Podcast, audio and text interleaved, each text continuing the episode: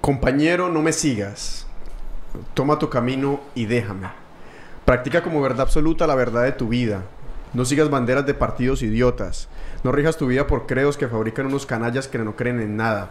No te rindas a las leyes de hierro de una moral que solo quiere encadenar tus impulsos. No ingreses al orden de esta sociedad fabricada por fariseos y mercenarios. No ofrezcas tu cuerpo sagrado para que entierren en, en él las bóvedas confortables del conformismo y la resignación. Sublévate, estalla la bomba de tu ternura aterradora. Sacude tu humanidad humillada, pues hay en ti un Dios de oprimido. Libera a tu Dios. Despierta a tu Dios para que sueñe. Préstale tu voz para que cante. Tus poderes son infinitos. Libera tu energía y conquista la tierra. No reconozcas el poder de los poderosos, ellos solo cuentan con sus armas, pero hay en ti un poder indestructible que pueden acribillar a, a balazos, encarcelar, degradar, pero se- serás invencible si no te rindes a su mentira. No te humilles, no te dejes abofetear por segunda vez, escupe la cara del verdugo, muérete de risa antes de que esta civilización criminal te decapite. Que tu última palabra en la horca no sea para pedir perdón, sino para cantar o maldecir. No creas más en la dulce mansedumbre del Cristo. Los verdugos son insaciables y crueles, por eso abusan de nuestra paciencia y de nuestra fe. Contesta con bofetadas a las bofetadas, a la muerte con la muerte. No pagues con tu vida, sino con tu derecho a vivir. Convierte el terror, si es necesario, en una ética de salvación. No conquistes tu reino con oraciones, sino con violencia, pues con la violencia los césares nos han subyugado y césares son hoy todos los que dominan el mundo con razones atómicas, con razones imperiales. Sus tronos están levantados sobre tumbas, tanques, oro, brutalidad y un poder infinito de destrucción, y también sobre el miedo y la miseria de los pueblos. Ellos son poderosos porque nos han robado nuestra fuerza. Con nuestra fuerza la hemos empujado al trono, pero nos han traicionado. Nos han capado la dignidad y el coraje. Compañero, no te hagas trampas ni juegues a la inocencia. Cada pelo de tu ser es responsable del porvenir del mundo. Tus actos son soberanos y tienen el poder infinito de elegir el destino, la tierra que sueñas y la que anhelas vivir. Solo de ti depende en una tumba o en un templo, digno e envelecido. En tus manos nace la patria. No seas canalla eligiendo para tu patria los canallas. No te entierres eligiendo para ti un mundo donde sobrevivir significa renunciar a vivir. No olvides que la vida es un milagro, que tu vida es lo único nuevo bajo el sol y que solo eres inmortal en la medida que estás vivo. Cada acto tuyo te hace responsable de la tierra y del cielo. En cierto sentido eres un dios, pues tu libertad es soberana y te da derecho a elegir la tierra a imagen y semejanza del más divino de tus sueños. Recuerda que solo vives una vez, que eres el hijo predilecto de las estrellas y que la salvación está en este mundo. Hoy o mañana vas a morir solo y sin esperanzas, como se mueren los vivos. Pero sé de una cosa que derrota a la muerte y esa cosa es tu propia vida. Entonces no te queda sino un camino, vivir en cuerpo y alma. Solo eso te salvará. A esa pasión de vivir yo la llamo inmortalidad. Ya sabes cuál es, el, el, el secreto. Serás un dios cuando seas verdaderamente un hombre, cuando resucites del foso pútrido de resignaciones y cobardías que es tu vida, en el que ese hombre posible que eres yace cautivo. En ese instante de liberación, la revolución del hombre dejará de ser histórica para convertirse en historia sagrada. No lo olvides, compañero, y asciende. Nosotros somos hijos del sol y la luz nos espera. Del sermón atómico de Gonzalo Arango. ¡Boom! Sabiduría sinálquica en el aire.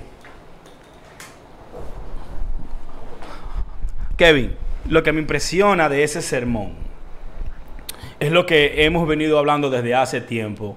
eh, el despertar de la conciencia de que cada uno de nosotros individualmente, las filosofías apuntan de que somos dioses, lo que es el poder de la mente, de la psique, el espíritu, el alma, las matemáticas, las físicas, la astrología, la astronomía, la agricultura, la medicina. El hombre ha podido dominar todo por completo. El agua, la tierra, el aire, el espacio. Energía nuclear, átomos, astrofísica, física, cuántica. Por supuesto. ¿Entiendes? Y el hombre manso, el hombre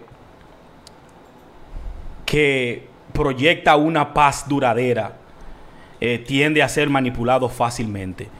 Hoy nosotros en sabiduría sinárquica tenemos al jinete blanco, el jinete del apocalipsis que representa la religión, medios de comunicación y educación. Yo le llamo El adoctrinamiento. El adoctrinamiento. Boom. El, el yugo de la mente. El yugo de la mente. Nosotros veníamos hablando en los otros capítulos del jinete rojo, que era el jinete de la guerra, de la esclavitud física, de cómo la guerra era un negocio de la industria, del, del complejo industrial militar, ¿sí o no? Y también nosotros hablamos entonces del, del jinete de la, de la de industria farmacéutica. Caballo bayo, el jinete amarillo. ¿Cómo afecta tu corporeidad, tu salud? Pero ahora es la oportunidad de nosotros hablar del jinete que no necesita de enfermarte para poder atacarte, ni tampoco ir a acribillarte a balazos. Se te meten en la mente como un, como un gusanito. Sin miedo a equivocarme. La entidad corporativa más temible de todas. Por Para ti. encima, por encima de los otros tres caballos. Es la, el adoctrinamiento. El adoctrinamiento. Porque es el poder de persuadir las masas, de manipular a las masas. Y cuando tú tienes una masa totalmente manipulada, una masa incrédula, eh, fantasmas y, y- y esperanzas, esperanzas ultraterrenas tienden a dominar al mundo. Leyendas tienden a durar miles y miles de años. Tenemos que... eh, eh, el, el nombre del programa es Sabiduría Sinárquica. Y sabemos que sinarquía es el- la élite que controla las masas. Claro que y sí. que modifica la opinión del público. Seguro ¿sí o que no? sí. Entonces, ¿por qué es importante conocer el tema del adoctrinamiento? Sin yo repito y siempre lo repetiré en, el, en, en Sabiduría Sinárquica, no desde el punto de vista conspiranoico, sino desde el punto de vista real, Con hechos. con hechos. De por qué en realidad nosotros tenemos una, una conciencia mucho más limitada por, a causa de este adoctrinamiento. ¿Por qué? Porque nos meten ideas religiosas que no van acordes con nuestra naturaleza. Nos meten entonces los medios de comunicación ideas sobre nuestro entorno y tras eso con la educación nos dan la información y el conocimiento que nosotros tenemos, nos lo escogen. Pero ¿cuál es entonces la raíz de ese adoctrinamiento? ¿Cuál fue el- la primera industria que lo sacó a flote? Si no fue esa las grandes La industria de la religión. La industria de la religión. Claro que sí. ¿Y cuál es el estándar, la, la religión con mayores adeptos del planeta Tierra en estos momentos? La religión musulmana. Creo que ellos son los que tienen definitivamente más adeptos, seguida la cristiana. Ahora, yo me pregunto, y yo sé que usted sabe mucho del tema, ¿en qué momento 1.5 billones de personas empezaron a seguir un, un set de creencias? ¿Cómo llegó eso a suceder? ¿Por qué nació eso? O sea, es, es algo que a mí todavía no, me, no, no- no llego a entender. Qué bueno que tocaras el tema y vamos a poner en la balanza las tres religiones más poderosas, sin escatimar nada de la hindui- del hinduismo ni del budismo, pero, pero, pero, vamos, pero vamos a hablar eh, eh, porque también eh, el hinduismo y el budismo tienen su, su influencia en el mundo. So, el dragón del oriente, el, el dragón rojo es poderosísimo y la India es poderosísima también, son naciones nucleares. Y nosotros muchas veces los ignoramos, pero porque están del otro lado. del Exacto, mundo. pero, eh, pero los, los, los astrofísicos cuando querían buscar un aposento en donde buscar una respuesta, miraban esos escritos, ya sea del Tao, del taoísmo, ya sea del hinduismo o del budismo. Pero como en esta parte del mundo, aquí en el mundo latino, hispano, norteamericano, predomina lo que es, eh, lo que es eh, la religión judeo-romana, con también influencias... eh, Pero ¿por qué? ¿Y qué tiene que ver los romanos en todo esto? Porque, o sea, nosotros conocemos la historia del Imperio de Roma. Y en Colombia no uno dice, yo soy católico, apostólico y romano. A ver, cuéntame del rol de No, Roma. que ese católico, pero yo quería hacer, yo quería puntualizarte algo que tú mencionaste sobre eh, la religión con más eh, adeptos. Aunque el Islam sea la religión con más adeptos, la religión más extensa es el cristianismo. O sea, no son la mayoría, pero son Cubren como el pulpo. globo. Están en todas partes. Han podido llegar. La Biblia es mundial. No estoy diciendo que el Corán no lo es. No estoy diciendo que la Torah no lo es. Automáticamente la Torah es parte de la Biblia. So, donde quiera que vaya la Biblia, la Torah irá también. Pero eh, ya se ha visto una campaña que nada más se, se regala el Nuevo Testamento, que lo dan un librito pequeño Sí, azul. Sí, sí, es verdad, sí. Eh, y, y- y evade totalmente. Pero eso es para eva- evangelizar el evangelizamiento. Totalmente, claro que sí. Entonces ahí viene lo que es tu pregunta de dónde viene el nombre romano. ¿Me entiendes? Porque Constantino fue el fundador de la Iglesia Católica. Y, Hay que repetir eso. Y de, Constantino fue el fundador de la Iglesia Católica. Pero la, y la, la, persona se equivoca muchas veces porque cuando uno dice que él fue el fundador de la Iglesia Católica, también los cristianos se ofenden y dicen, no, usted se equivocó, la iglesia se hizo en Pedro. No, no, no, no, no. Si vamos a hablar de los evangelios, vamos a desglosarlos luego y vamos a ver si lo podemos poner en duda o no, porque también eso está dudable, lo sí. de los evangelios. Porque de eso se trató la reunión del concilio de Nicea y las tres iglesias, la de Roma, la de, Alej la de Alejandría y... Eh, ¿Cuál era la otra? Eh, la de Nicea, porque es que no, Nicea... no, no, no, no, eh, eh, eso eran tres, porque después Nicea ellos llegaron el, donde fue la reunión, pero eh, Antioquía, esas eran okay. las tres iglesias más poderosas que se desprendieron, que se desprendieron de las enseñanzas y la vida y el ejemplo de Jesús. Estamos hablando de 300 años después de la muerte del tigre. Que hicieron esa. Porque el concilio de Nicea fue como en el 350. 313, no, 313. 313. 313. Después de Cristo. Después de Cristo. La era moderna, exacto. Aunque, tú sabes, y todos lo sabemos, de que el Nuevo Testamento, los textos más antiguos que se conocen del Nuevo Testamento, son escritos en griego. Y además de eso, ni siquiera los tienen es una tradición oral, el cristianismo es una tradición oral, el Nuevo Testamento es una tradición oral. Básicamente todo apunta a que lo que se trató de llevar, la vida de Jesucristo, que se trató de llevar los evangelios, fue como una historia de generaciones, como lo vimos con el tema de Adán y Eva, que son generaciones de hombres. Lo mismo pasó con, con la generación de los apóstoles.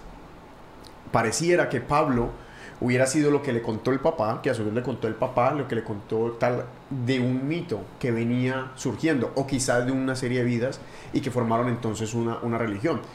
¿Qué dijera yo? O sea, nosotros ahorita estábamos hablando o sea, que lo de que Gonzalo no, Arango. Que, que, que, que lo que no conocieron al rey le representaron. Eso fue lo que tú me... ok. Gonzalo Arango es la persona que escribió el sermón atómico que leí ahorita al principio del programa. Sí. ¿Qué pasaría si nosotros empezáramos, Gonzalo Arango es un filósofo muy reconocido, empezáramos a hablar de él constantemente y con el fervor suficiente como para dejarlo a las próximas generaciones? Finalmente la vida de Gonzalo Arango terminaría siendo la de un profeta porque le añadirían actitudes y cualidades exageradas al personaje. Y, y finalmente terminaría siendo lo que es hoy en día un Mohamed, un Jesús, un Krishna. Un, un Krishna. Ahora, un Buda. Los textos que tienen son pergaminos de este, de este, tamaño. La ciencia que ha encontrado son textos de pergaminos de ese tamaño que contienen pequeñas frases de los, de los, de los evangelios. Y son escritos en griego. Y, y, y Jesús era un judío. Qué bueno que tú puntualices eso. O sea, ¿cómo tú no te puedes preguntar? ¿Cómo no te preguntarías tú? Una persona que hable arameo, que estudie la Torah, que es en hebreo, entonces escriban la vida de él en griego. En griego. ¿Me entiendes? Es algo, es algo que, you know, yo lo pongo como en, no lo que lo pongo en duda, pero digo, wow, ¿me entiendes? ¿Cómo yo no puedo cuestionar algo así? ¿Me entiendes? O sea, tú me estás eh, dictando la vida de un personaje que estudiaba la Torah en hebreo, pero que la persona que está estudiando es arameo de nacimiento, pero por ende también sabe, a, a, a, los, los, pueblos están juntos, o sí. habla hebreo y arameo. En el sentido que sea literal. Ahora, en el sentido figurado, en el cual tú mencionaste de generación como lo de Adán y Eva, que es un tema de discusión, todavía hay gente grande que piensan que Adán y Eva fue el, el primer hombre y la primera mujer. ¿Me entiendes? O sea, ese símbolo, la persona creo que deberían, por eso hay yo no sé por qué la educación no ha conllevado a la humanidad a hablar de esto, ¿me entiendes? O sea, sí. de decirle qué significa la semántica, el logos de lo griego. ¿Por qué no hablarle la verdad de todo Ahora, eso? Y ese es el meollo de la situación. ¿Por qué entonces? Y se preguntarán las personas, ¿por qué entonces en el 313 decidieron institucionalizar la, la religión cristiana y hacer la religión católica? Eso se le llamó, y lo sabemos, el Concilio de Nicea se le llamó la gran traición a los dioses romanos. Los dioses romanos tienen una gran repercusión en, en, todas las religiones que hay en el mundo occidental y que se practican. Porque, ¿qué sucedía? Que ellas adoraban, las, las deidades, las personas de Roma adoraban a deidades que representaban una parte de su ser. Porque Afrodita representa algo en, nosotros. Eros, el erotismo representa algo en nosotros. Hermes, Zeus, Poseidón, todos ellos representan un, un lado de nuestra, de nuestra personalidad a la cual nosotros tenemos que llegar a desarrollar y a conocer. Está bien, listo, no hay problema. El, el inconveniente estuvo en que cuando las personas decidían adorar, adorar a Orfeo o a Dionisio, el dios del vino, empezaban entonces a emborracharse ¡uh! y a salir por las calles a hacerle honor a su dios. Y sabemos los casos de Roma, que Roma hubo mucha opulencia y la gente se metía el dedo para vomitar y seguir comiendo. ¿Qué solución tú le darías? La invención de los ídolos fue el origen de lo- del, del libertinaje. Óyelo bien. La invención de los ídolos fue el origen del libertinaje porque nunca existieron y no existirán jamás. ¿Entiendes? Entonces, tú- eh, con eso te quiero decir que tus propias acciones, tú eres el responsable de tus propias acciones. Cuando tú comienzas a idolatrar y a hacer ídolos, ¿me entiendes? Pero eso tiene eh, un principio, eso tiene un comienzo, eso tiene un norte, eso tiene un plan y es el, conquist- el conquistar y manipular de las masas. Sí. Ya el imperio romano venía en decadencia. Y el tema de Jesús entre Antioquía, Alejandría, Jerusalén, Palestina, Roma, se había propagado por todo Medio Oriente. Ujú. ¿Entiendes? Ya sea una fábula, ya sea eh, un evento histórico que ocurrió quizás de un, de un rebelde, todas las eras tienen su rebelde. Sí. ¿Me entiendes? Y en cada era siempre el verbo, el verbo, eh, se elige a sí mismo, se envía a sí mismo y despierta porque ya está cansado de injusticia. Según todas las filosofías que yo he leído y todo lo que yo eh, conllevo siempre, eh, eh, es cuando tú enciendes la llama, ¿me Correcto. entiendes? Es cuando se, es cuando se despierta, se el verbo. Ahora, que a esas muchas personas le dicen Dios. Para nosotros hablar de eso tenemos que discutir la vida de Jesús. Pero antes de discutir la vida de Jesús, hay que saber que finalmente tú nunca te llegaste a ver Juego de Tronos. En, es- en esa, serie o hay un momento en que le dan el poder a la religión. Y la religión acaba con la ciudad y la controla y la domina por completo. Ellos le hacen una alegoría a lo que sucedió en el Concilio de Nicea para los que se hayan visto Juego de Tronos. ¿Qué sucede? Que Constantino vio la solución en el cristianismo como una forma de ellos, acabar con lo que tú dices, la decadencia del imperio romano y la decadencia de valores de los dioses que, que- paganos. Pero ¿cómo él podía hacer eso si Cristo era un dios como los otros? O sea, era un culto de la gente, era un culto pagano y tenía quizás sus rituales extraños. Por eso todavía se levanta el vino, el cáliz de mi sangre, de la sangre de la lanza nueva y eterna. ¿Por qué se hacía eso? Él tuvo que meter mano para poder modificar esa religión.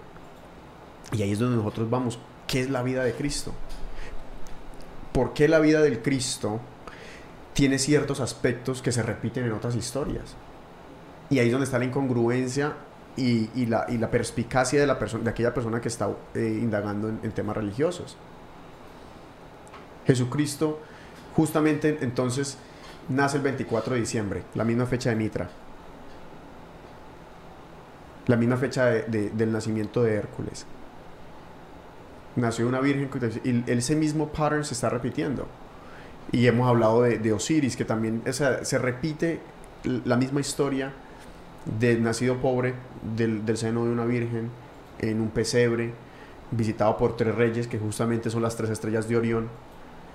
Muere justamente en el- eh, cuando el, solsticio de, de- de invierno es el punto más bajo del sol, muere tres, cuatro días después es que resucita, están haciendo punto claro del proceso que se tarda el sol en volver a, subir.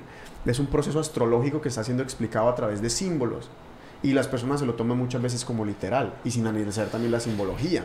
Entonces tú crees, o sea, tú creerías que una historia como esa podría, pudo haber sucedido. Mira, mira, dentro de ese mismo jinete y dentro de- del apocalipsis, estamos haciendo la relación para que entiendan la simbología y de lo que afecta en nuestro presente y ha afectado en el pasado y en el futuro. ¿Entiendes? Por eso estamos haciendo, eh, eh, eh, estamos haciendo la comparación. Habla de las siete iglesias y la iglesia de Esmirna y le da el sermón a cada iglesia y, de la falsedad con la que se engañaba al pueblo, o sea, con, todo tipo de mentiras para atraer a las personas.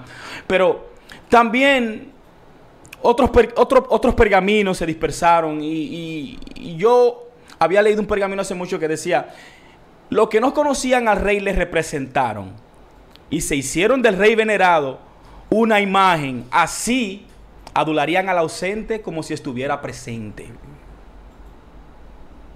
Y la gente, conmovida por la perfección de la obra, encontró como objeto de culto al que poco antes honraban como hombre. Así esta imagen llegó a ser un lazo para el mundo. Porque los hombres, víctimas de su desdicha y por el poder de sus gobernantes, le dieron a la piedra y a la madera el nombre incomunicable. Eh, de- en eso se resume el concilio de Nicea. ¿Y dónde, dónde, está, dónde está ese verso? Ese verso sale dentro de una de esas iglesias también, quizás eh, eh, tratando de advertir a las generaciones eh, you know, del futuro, sí. venideras. Cuando tú dices que si creo en la historia o no. Es evidente que Constantino fue hábil, unió a las iglesias más poderosas, Antioquía, Alejandría y Roma, la hizo una, nació el concilio y ya las otras cinco tenían que alinearse también. ¿Entiendes? Entonces ya ahí fue que nació el catolicismo, ¿me entienden? Lo que se conocen como, como ya, eh, como, como, como iglesia-estado, propaganda, cruzadas, las cruzadas, ¿me entiendes? Que no las mencionamos nosotros en el jinete de la guerra. No sé cómo nosotros damos Ah, pasar a las cruzadas Las de la iglesia católica. Eh, donde quemaban a todo aquel que tenía una opinión que, di- que defiriera de la opinión de ellos. También eran los mejores científicos. Ellos fueron los que descubrieron el Big Bang. No fueron los ateos. En la, dentro de la iglesia nace el Big Bang. Ellos fueron los científicos que lo descubrieron. No, oye, hay muchos mitos de que en el Vaticano se esconden qué cantidad de... Los jesuitas, los jesuitas eran unos todos expertos en, en- en astrología, astronomía, matemáticas, físicas, eran alquímicos. Mierda. si, si querer verlo así. ¿Entiendes? Pero es evidente que es un tema de discusión sobre la, la alegoría de Jesús como, como tema figurado, como personaje Sí. figurado, como Adán y Eva, y ya como la historia que nos quieren contar, oh, murió crucificado en, eh, en la cruz por nosotros y, y, y, you know, pagó nuestros pecados. Pero, ¿qué tú me quieres decir con que pagó nuestros pecados si el mundo sigue de violento? si de verdad las personas quisieran seguir el ejemplo de esa persona que se, que se define en la Biblia como, como, como su, sus tres años, porque nada más se sabe de él de los 30 a los 33 Sí. y una vez que apareció en el templo a los 7. Es lo único que se sabe. ¿Entiendes? Eh, hay un caballo, hay, hay, hay un libro de, de- yo no sé si tú, de JJ Benítez, Caballo de El Troya. caballo de Troya, sí, sí, sí, fam- famoso. Ey, tú sabes, you know, like. Como él cuenta la historia, ¿me entiendes? Es como tan, tan, you know, like, ahí él expresa como María, Magdane- María Magdalena y la otra María era mujer de él. Es un una persona común y Sí. corriente. Y, la historia de él sí es difícil saber cómo fueron escritos. Fue escrito el Un. Gandhi, ¿me entiendes? Un Gandhi, una persona. Un Gandhi, pero mira, e- es, es tan así que mali- mali- malinterpretaron por completo. Y esta gente son anticristianos. Los verdaderos anticristos son los que se, son los que se llaman ser cristianos en, en el día de hoy. Porque no eso? hacen el ejemplo ni el accionar de lo que esa, esa persona refleja. Si en realidad ese, ese es su Dios, el, camp- el carpintero es su Dios. ¿Me entiendes? So, ellos lo consideran como Dios, como hijo de Dios. Entonces, ¿por qué no lo toman como ejemplo? ¿Entiendes? Es evidente, el tipo era como un Gandhi, entra al templo donde supuestamente se ora y, lo que ve es muchísimos mercaderes. ¿Qué quiere decir eso en el sentido figurado? Que tú vas a buscar la palabra, tú un predicador y el predicador lo que te está hablando es de dinero, de cuánto tú puedes donar, que tres mil, que cuatro mil. Tú ves esos pastores en República Dominicana y aquí, en la cuna. Esta es la cuna, Estados Unidos, del 1.2 billones de cristianos, o sea, un billón 200 millones de cristianos que hay en el mundo, 900 viven en Estados Unidos. 900. No, perdón, no, no, no, esa cifra no, no es correcta. No, Eh, no, probablemente es el 90%. el 90% creo que es, Sí. perdón, de, de- del 1.250 millones eh, eh, vive aquí en Estados Unidos. Sí, sí, el 90% quizás. El de la 90%, población de porque aquí no hay, Unidos. aquí apenas hay 300 millones de habitantes. Pero, eh, exacto, el 90% vive aquí en Estados Sí, Unidos. O sea, aquí es la cuna de esos predicadores, de esos pastores, ¿me entiendes? Que engañan a la gente, persuaden a la gente. Pero también hay otra clase de pastores. Pastores que pueden manipular a las masas para favores políticos, para convencer de que Sí. voten por un político.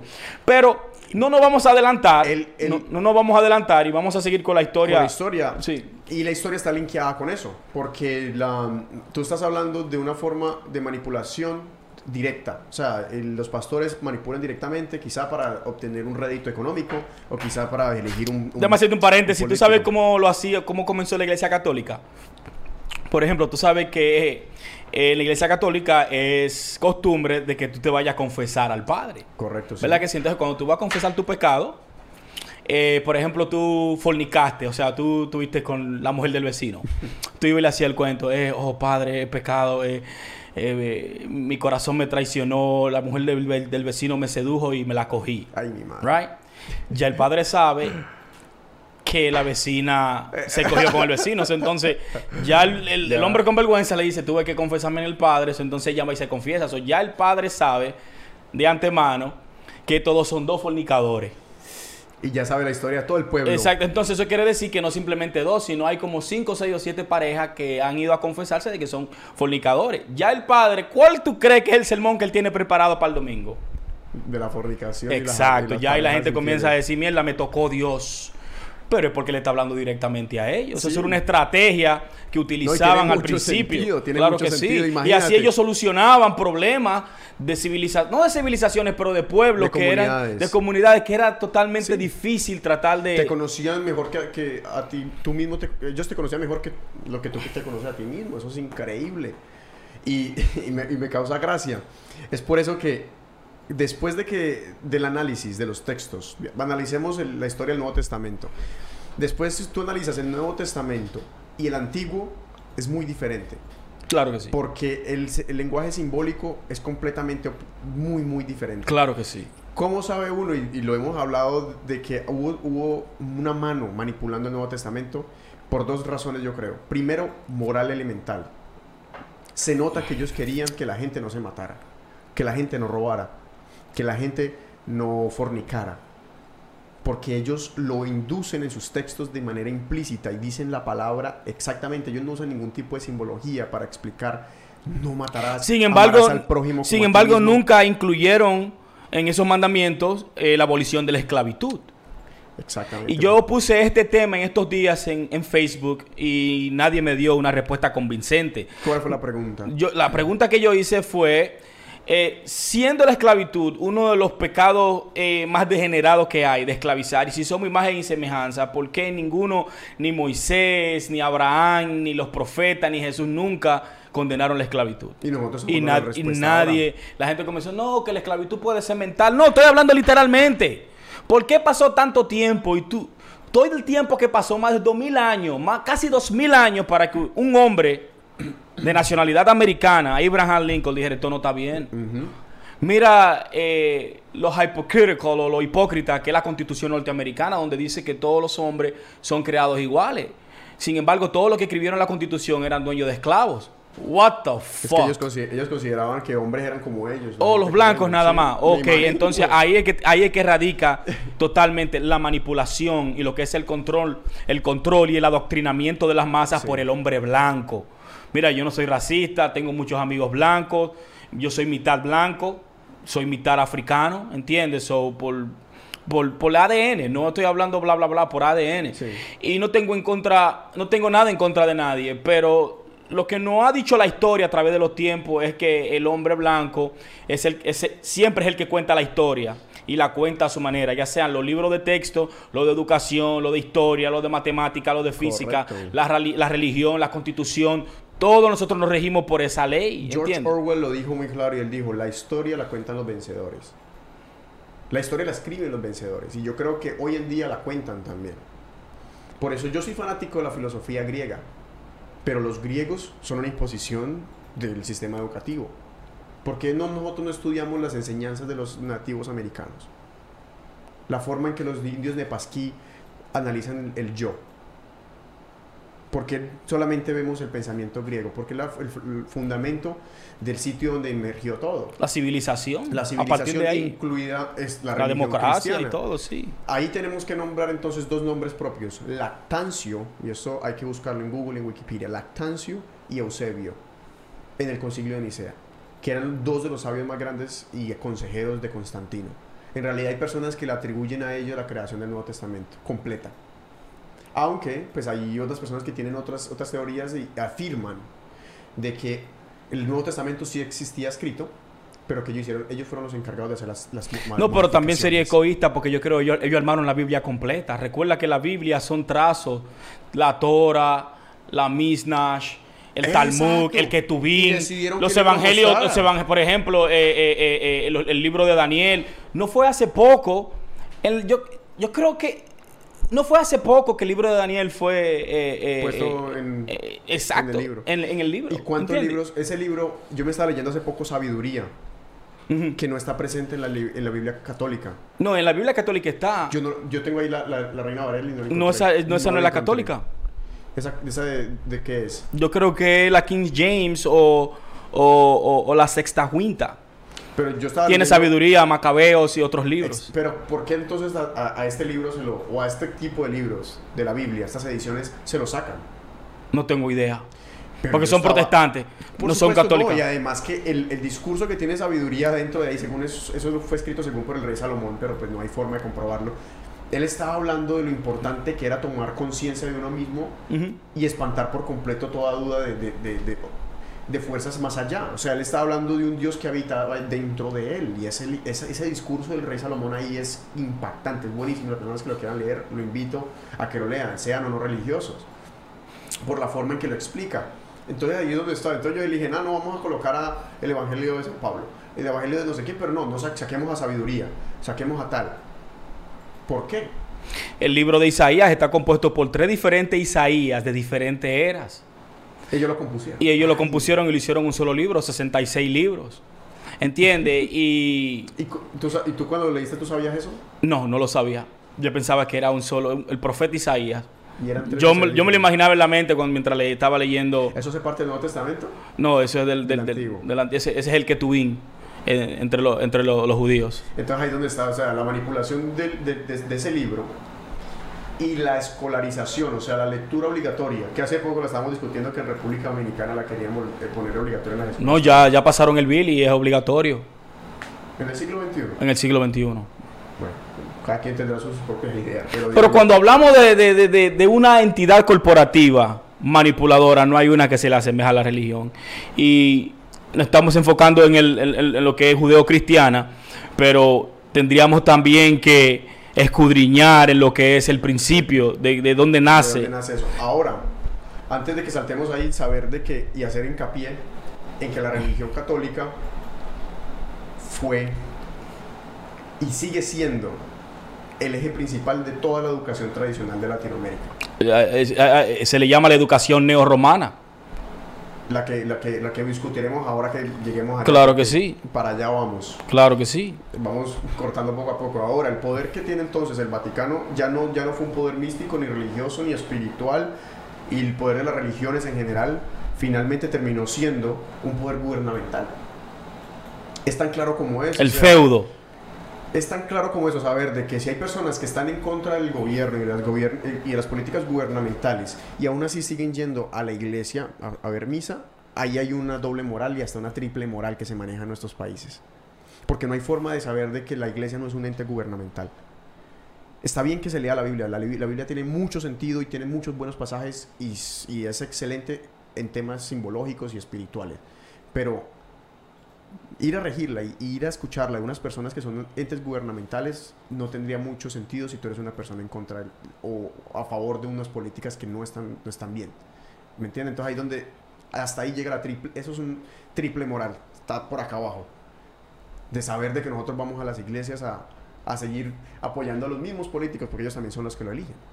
Mira, como esta nación está tan, eh, perdón, como esta generación eh, se está desarrollando de una manera tan vertiginosa, eh, yo creo que ese tipo de libros así debería ser algo personal, ¿me entiendes? Algo muy personal. Yo recuerdo haber leído en mi tiempo un pasaje en el que Eliseo, que es el sucesor de Elías, el profeta, él era calvo.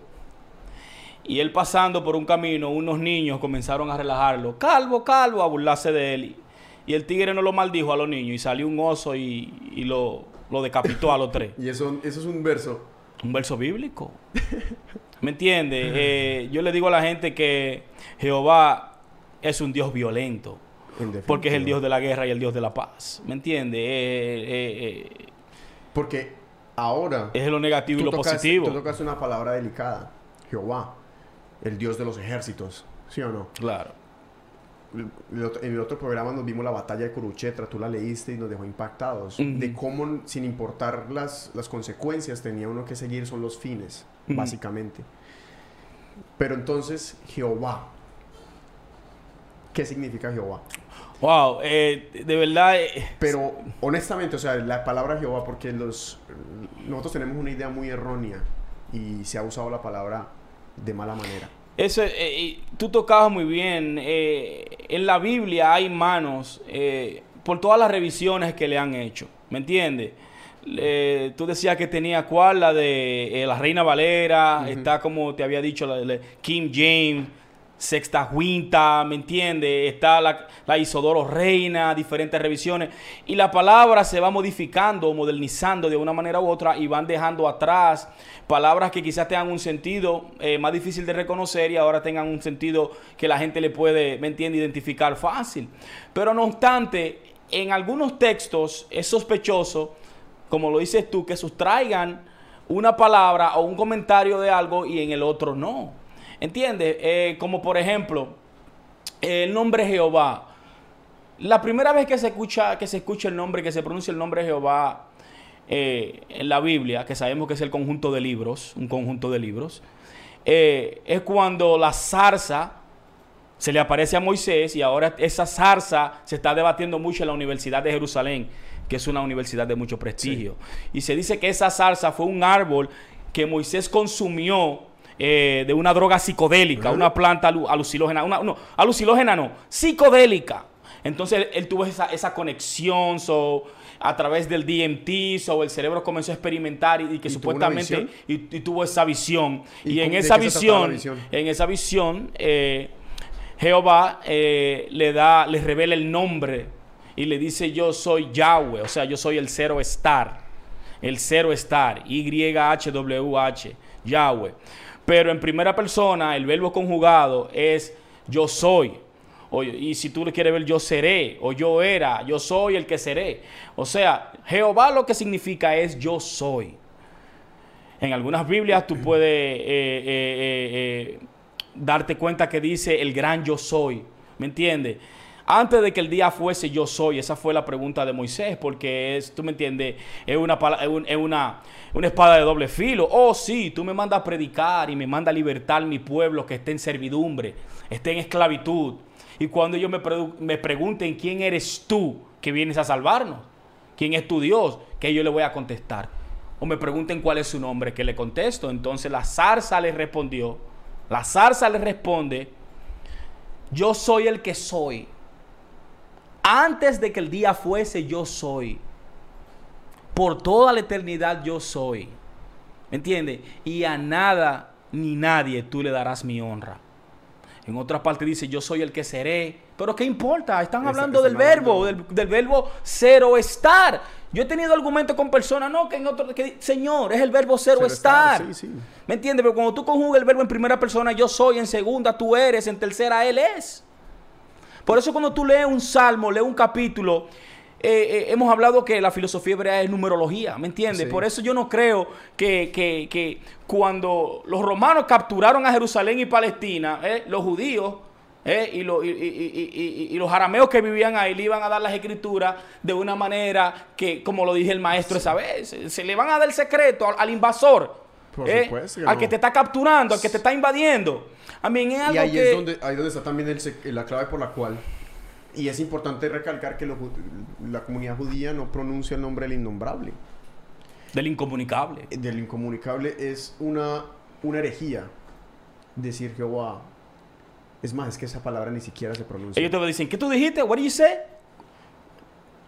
One time I said, oh, Jehovah. He said, what do you say? I have a friend, a Jewish friend. He said, what do you say? Like, man, you, Eso that's a blasphemy. Y, y la, la razón que me, me habían dado a mí también es que al nombrarlo se hace hombre.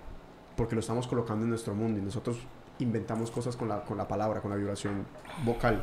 Y al decirle Yahweh ya es parte de nuestro mundo.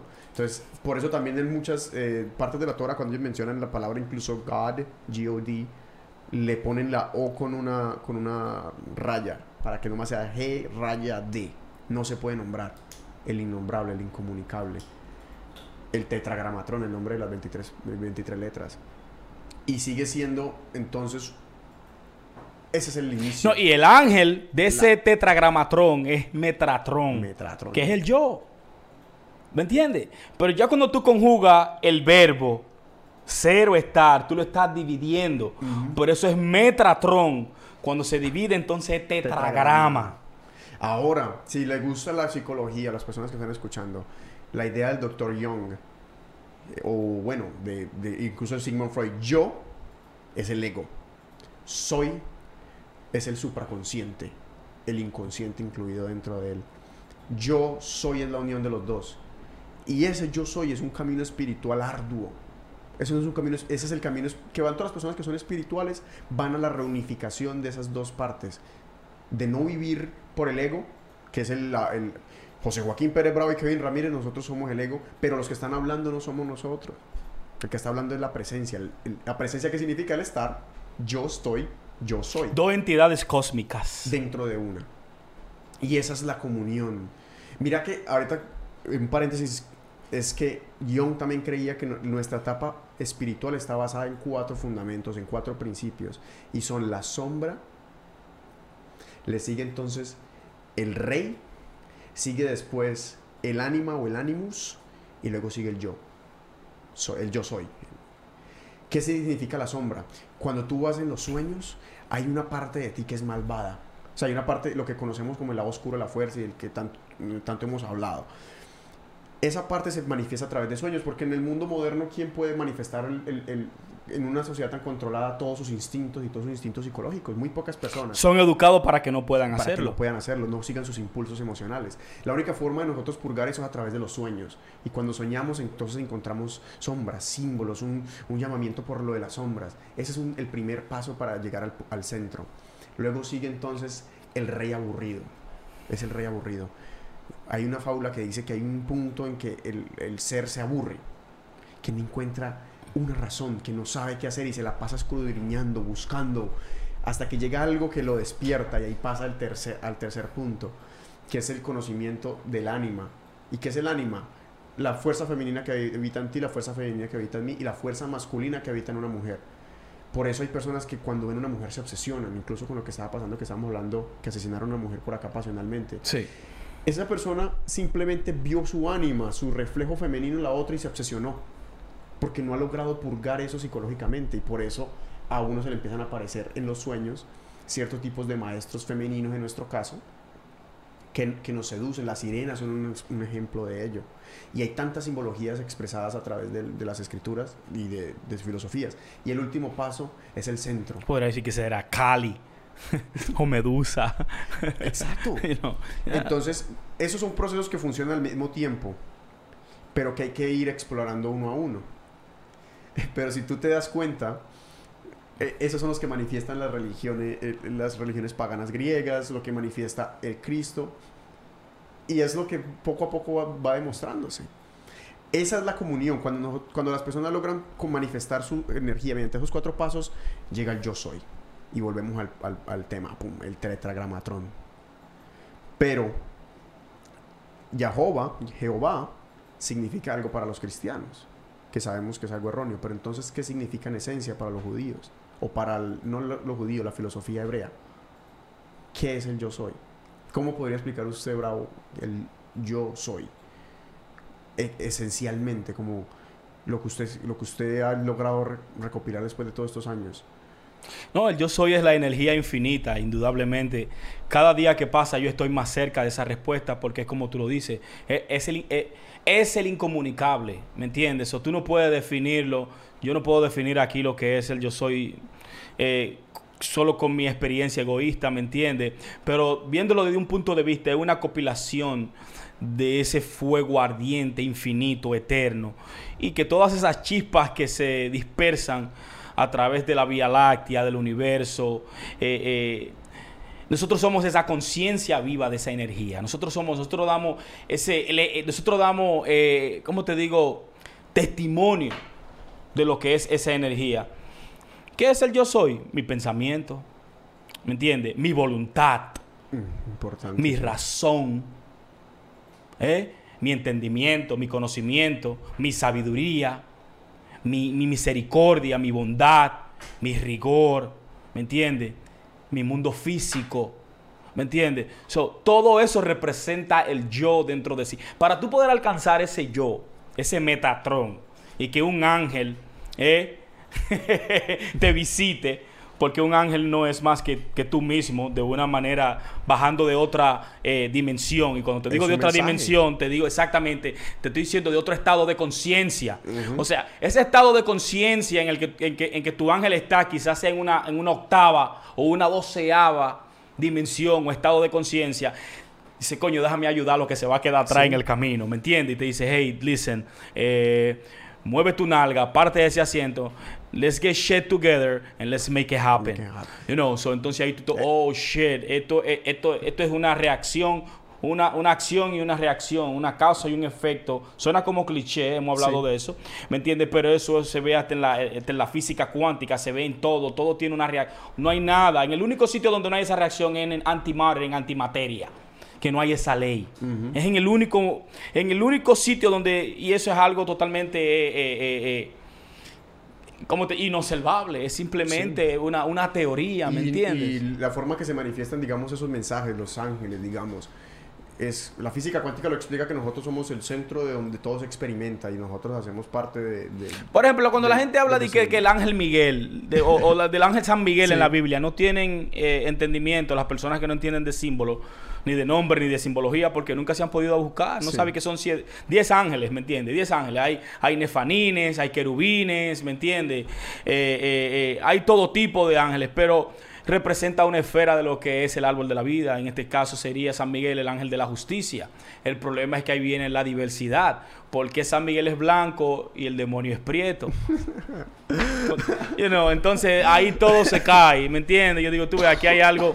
Y, you know, Hay- aquí hay, hay- una hay división, sí. aquí hay una división, pero porque el hombre blanco conquistó al hombre negro cuando el hombre negro ya estaba en decadencia, ¿me entiendes? Porque eh, eh, era empoderado de, de la tierra antes de que el hombre blanco se empoderó de ella, entonces después tuvo la manera de cómo conquistarlo, no sé, de verdad eh, es algo totalmente, porque es una campaña eh, eh, manipuladora que se ve en los medios de comunicación, que van- vamos a llegar eh, después, Sí. porque todo se entrelaza, como tú lo explicaste hace un momento.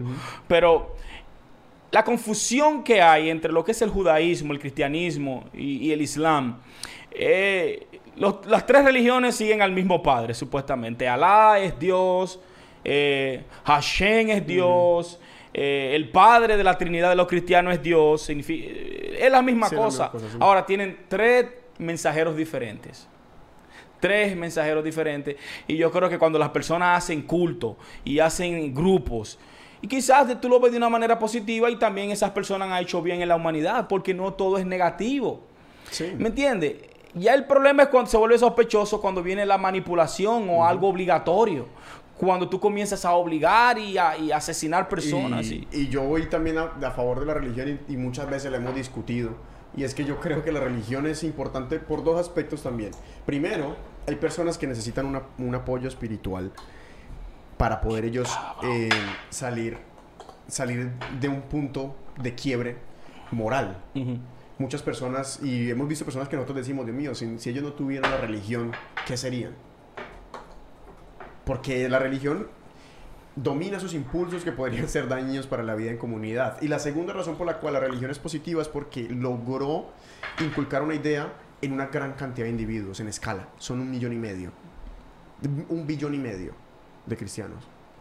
Imagínate cuánta cantidad de personas creyendo unas bases fundamentales igual, igualitarias. Antes lo máximo que podíamos hacer era nuestro grupo en una creencia.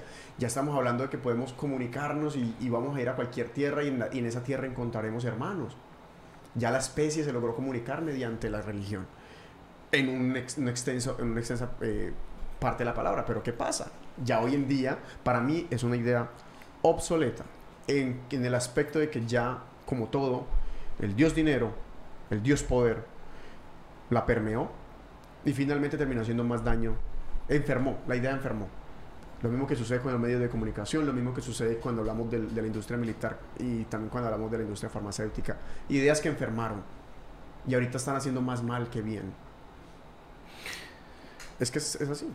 No tanto eso, entonces ahí viene eh, con lo que tú hablabas de, Constanti- de Constantino y el concilio de Nicea y todo eso, ¿me entiendes? Hacemos relación en lo que es la filosofía hebrea, de lo que es la Torah, ¿me entiendes? De ahí, eh, hay que saber que las otras dos religiones surgieron de ahí, ¿me entiendes? Son, vienen de una cultura abrahámica y de un concepto de los diez mandamientos, ¿me entiendes? Y esos mismos diez mandamientos se parecen a la ley de Hammurabi. Todavía hay miles de años atrás, antes de que Moisés apareciera con la tabla, había un rey en Babilonia, con, o no sé si era persa, eh, y se llamaba la Hammurabi Law. Lo- son los sumerios. Eh, Los sumerios, exacto. Y, y esa ley de Hammurabi eh, era, era totalmente explícito lo que es el no robar, el no matar, el ojo por ojo y diente por diente. Eso es Hammurabi Law. Y esa fue incluso la primera eh, prueba de leyes Exacto. escritas. Ese es mi punto. Ese es mi punto. Bien, entonces, ¿en qué punto la iglesia toma posesión, verdad que sí, del control eh, eh, intelectual de la humanidad? Porque sabemos que la religión, eh, en, sus- en cierto punto, eh, qui- quiere que el individuo se mantenga ignorante. No es igual, no es igual que, un, que un individuo sepa que es Dios, que Dios habita en él y que por ende la voluntad, el espíritu, el pensamiento y todo eso que lo, con- que, que- que lo conforma son parte de ese templo y son los dones espirituales. Hay personas que le dan dones espirituales diferentes, ¿me entiendes? Ahora, el problema es cuando tú catalizas a Dios en el cielo como una persona invisible que lo ve todo, ¿entiendes? Que lo ve todo. Que lo haces hombre, porque se lo imaginan con barba, blanco. Exacto, que crea su imagen de él. un- un Ni siquiera el sentido figurado de que tú eres la viva expresión de, esa- de- de ese creador. So, tú eres la imagen y semejanza. Esa es tu religión. Tú vienes de ahí, esa es tu cultura. Entonces, ¿cómo tú no puedes entender hasta qué punto entonces, eh, como te dije, la invención de los ídolos, ahí comenzó el libertinaje. La gente comenzaron a, a- a- a- a- a- ¿tú me entiendes? A delirar, ¿me entiendes? Y se volvieron totalmente vanos, se volvieron totalmente Sí. corruptos, eh, se corrompieron, todos están corrompidos, todos estamos corrompidos de una manera u otra. Entonces, la única salvación es aquella que es individual.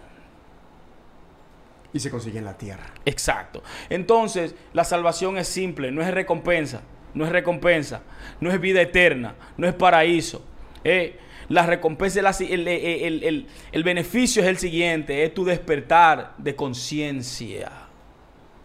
¿Me entiendes? Porque quizás tú estés en un credo eh, y ese credo esté apoyando a la fabricación de armas para matar gente. ¿eh? Almas cristianas hechas en corporaciones cristianas por dueños cristianos, ingeniero. Supuestamente lo, eh, eh, el, que te, el que te dé una galleta, ponle la otra mejilla para que te dé la otra. No. Oiga la hipocresía eh, del imperio más vil de la tierra, la iglesia.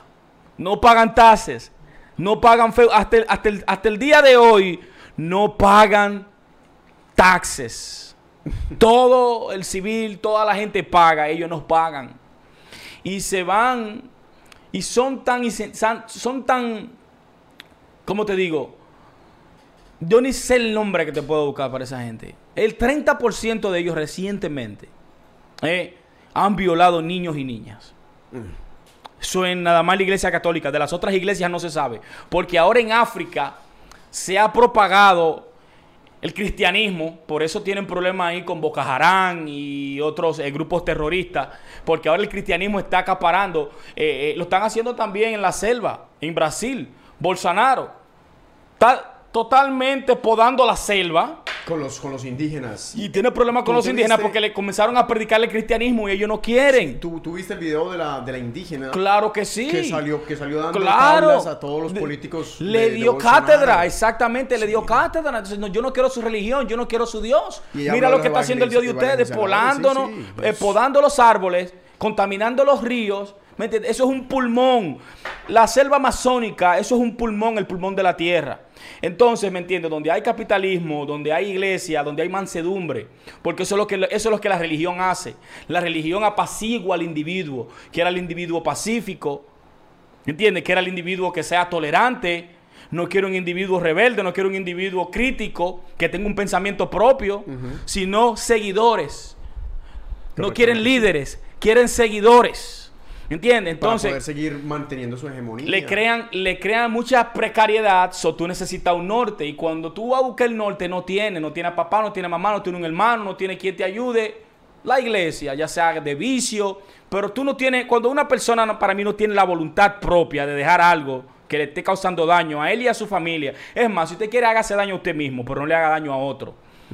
Y si usted, usted no tiene el control de controlar su, de controlar su voluntad y sus pensamientos ¿eh? y sus vicios, coño, usted no, usted, usted- no es digno, de, usted no es digno de, usted hay que quitarlo, usted, usted- usted no merece vivir. Y hay que hacer hincapié en la alegoría que de estar en contra de las ideas religiosas de la religión como ente gubernamental no es lo mismo que estar en contra de las ideas simbólicas y espirituales. Hay que hacer hincapié en eso, porque las personas tienden a, a- a dif- a diferir la idea de que si una persona ataca a la iglesia es porque está atacando también cualquier idea relacionada con el, con el creador, pero no, no con el creador que ellos manifiestan, sino con la idea primordial. Esa semilla que se plantó una vez en el mundo y que se dispersó en distintos mesías, que se despertó después en el Buda, que se despertó a través de Jesucristo. Una cosa es criticar ese ente gubernamental y otra cosa es obviamente la idea que, que, se, que, se, que se tergiversó por completo. Y, ah, y estoy de acuerdo contigo, es un proceso completamente personal. Las personas que no vivan un proceso espiritual personal están destinadas a vivir como vive, por ejemplo, la juventud y las personas de hoy en día. El raciocinio acabó por completo con la felicidad humana. Porque las personas ya dejaron de ser- ya que son un resultado de un proceso evolutivo, que está bien, eso es. Pero como nosotros tenemos que entender que todo tiene un motivo. Y si nosotros tuvimos que ser el Homo sapiens, la evolución existe, eso es probado científicamente. Pero justo, justamente en este momento, ese animalito que, que, que, que evolucionó tiene conciencia y puede hablar del yo, puede hablar del soy, puede ver el universo, puede iluminar, puede ver las estrellas. ¿Me entiendes? Ahí es donde está ese, ese pequeño sentido que se perdió en la, en la comunidad actual. Las personas creen que es un raciocinio, venimos del mico y ya. ¿Qué sentido se puede encontrar cuando simplemente se dice venimos de tal y ya? Por, eh, en esa parte de la juventud, alejándose de- de los preceptos morales de la religión. Por eso hay cada vez más personas que se alejan de la religión y eh, deciden en no creer. ¿Entiendes? No, no quieren creer esos cuentos. Pero si no crees... o sea, Porque hay tanta incongruencia y tanta contradicción.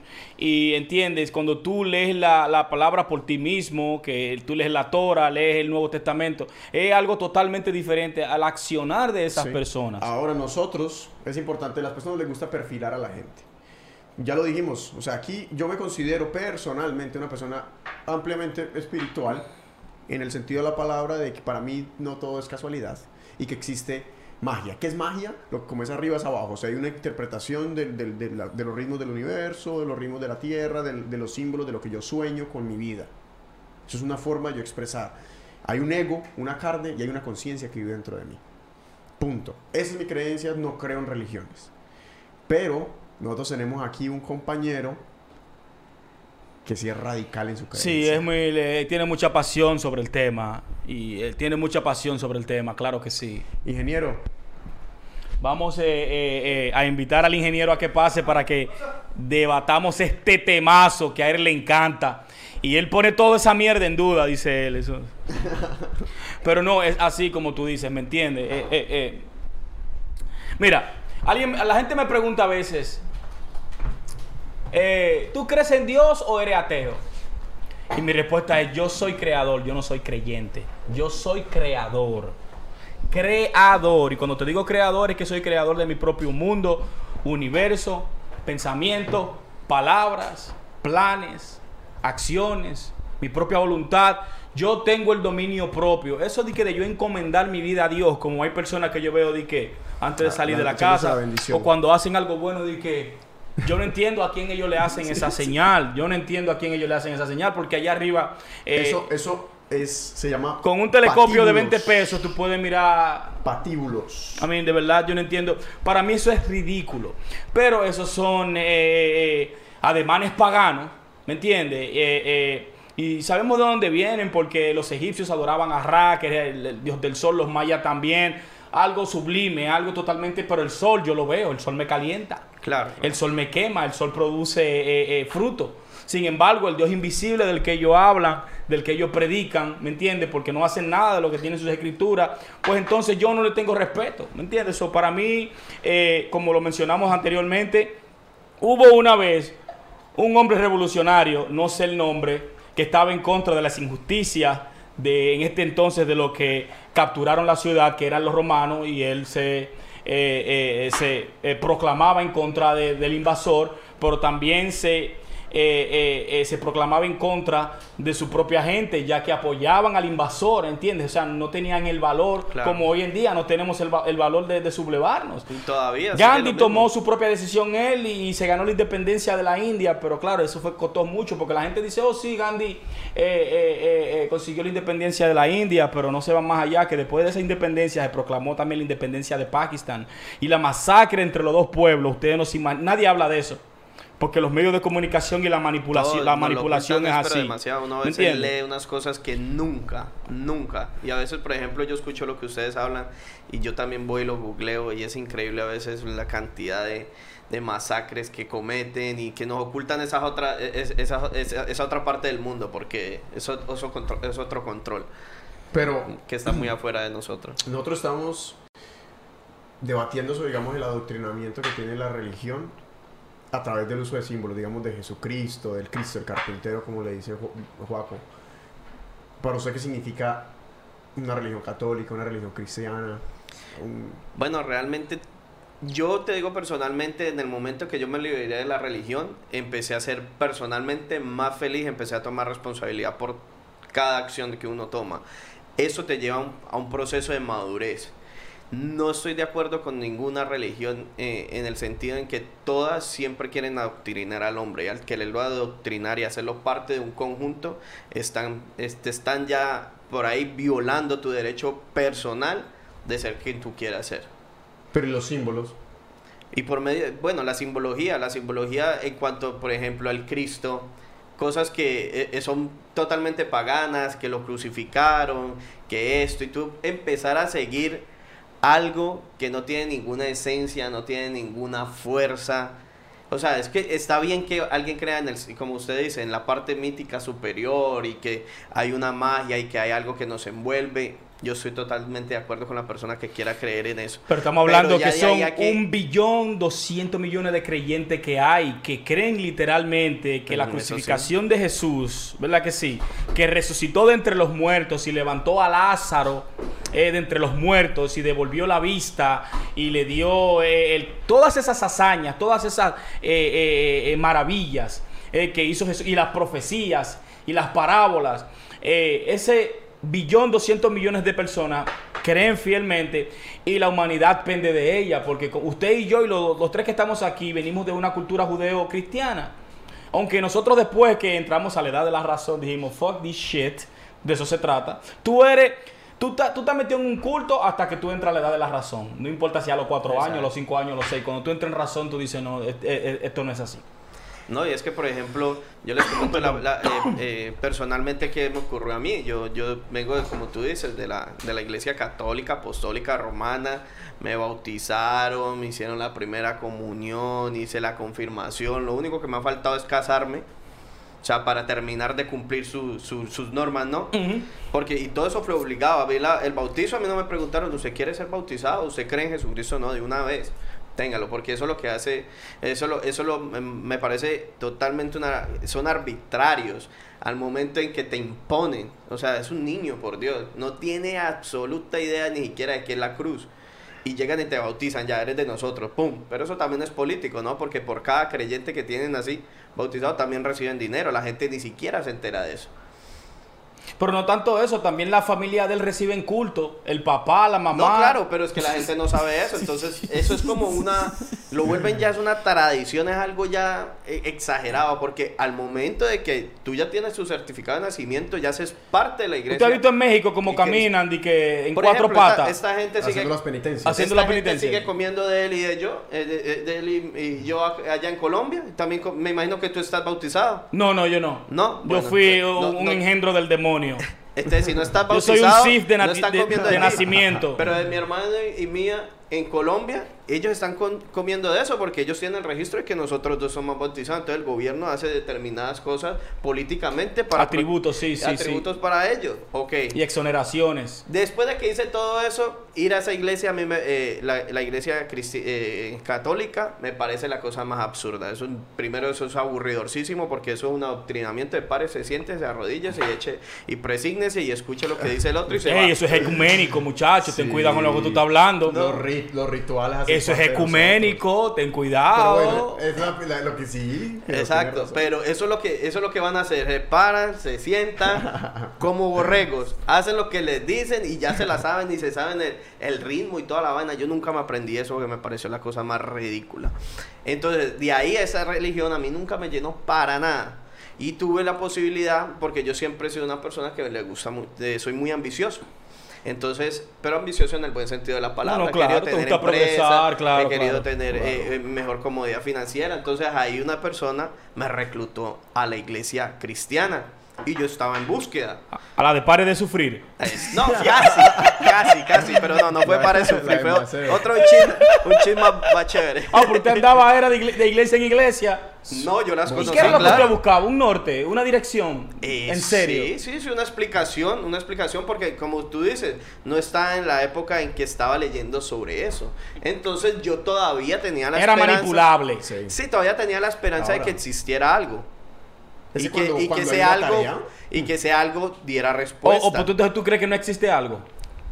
Hoy en día creo, por ejemplo, lo que dice lo que dice él es una energía, puede que que esté, pero igual, no, no nos, o sea, es algo que compartimos con todos los seres. ¿Sí me entiendes? No es, no- no es algo con conciencia. Algo que tú Ah, puedes usted no tiene conciencia. No, pero es- estamos hablando de algo que tú puedes manipular, pero es tu propia energía. Entiendo. Entonces tú puedes manipular esa energía que es, eh, que es superior y puedes atraer más hacia ti. Es manipulable, se- la energía se transforma. Pero de ahí a que la energía como tal sola a ella tenga conciencia sobre mí individualmente, no, tengo Es que absurdo, yo darle, es absurdo, tengo que yo ser el que la, la guíe. Yo tengo que ser el guía, no ella es la que me guía a mí.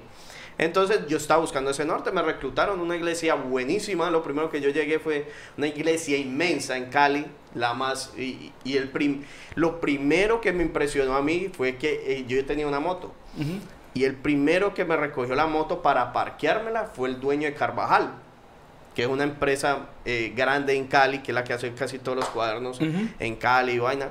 Y ese hombre es el presidente, el dueño. Y él me parqueó mi moto. Oh, shit. Y yo, holy shit. Lavándote los pies. Sí, o sea, yo dije, diablo. haciendo el pero- servicio. Y no, y lo primero, yo ahí ya no estaba como muy interesado en qué voy a ver eh, eh, eh, eh, de contra Jesucristo. Y no, ¿cómo este man está aquí? Si este man está aquí, yo estoy en el lugar adecuado.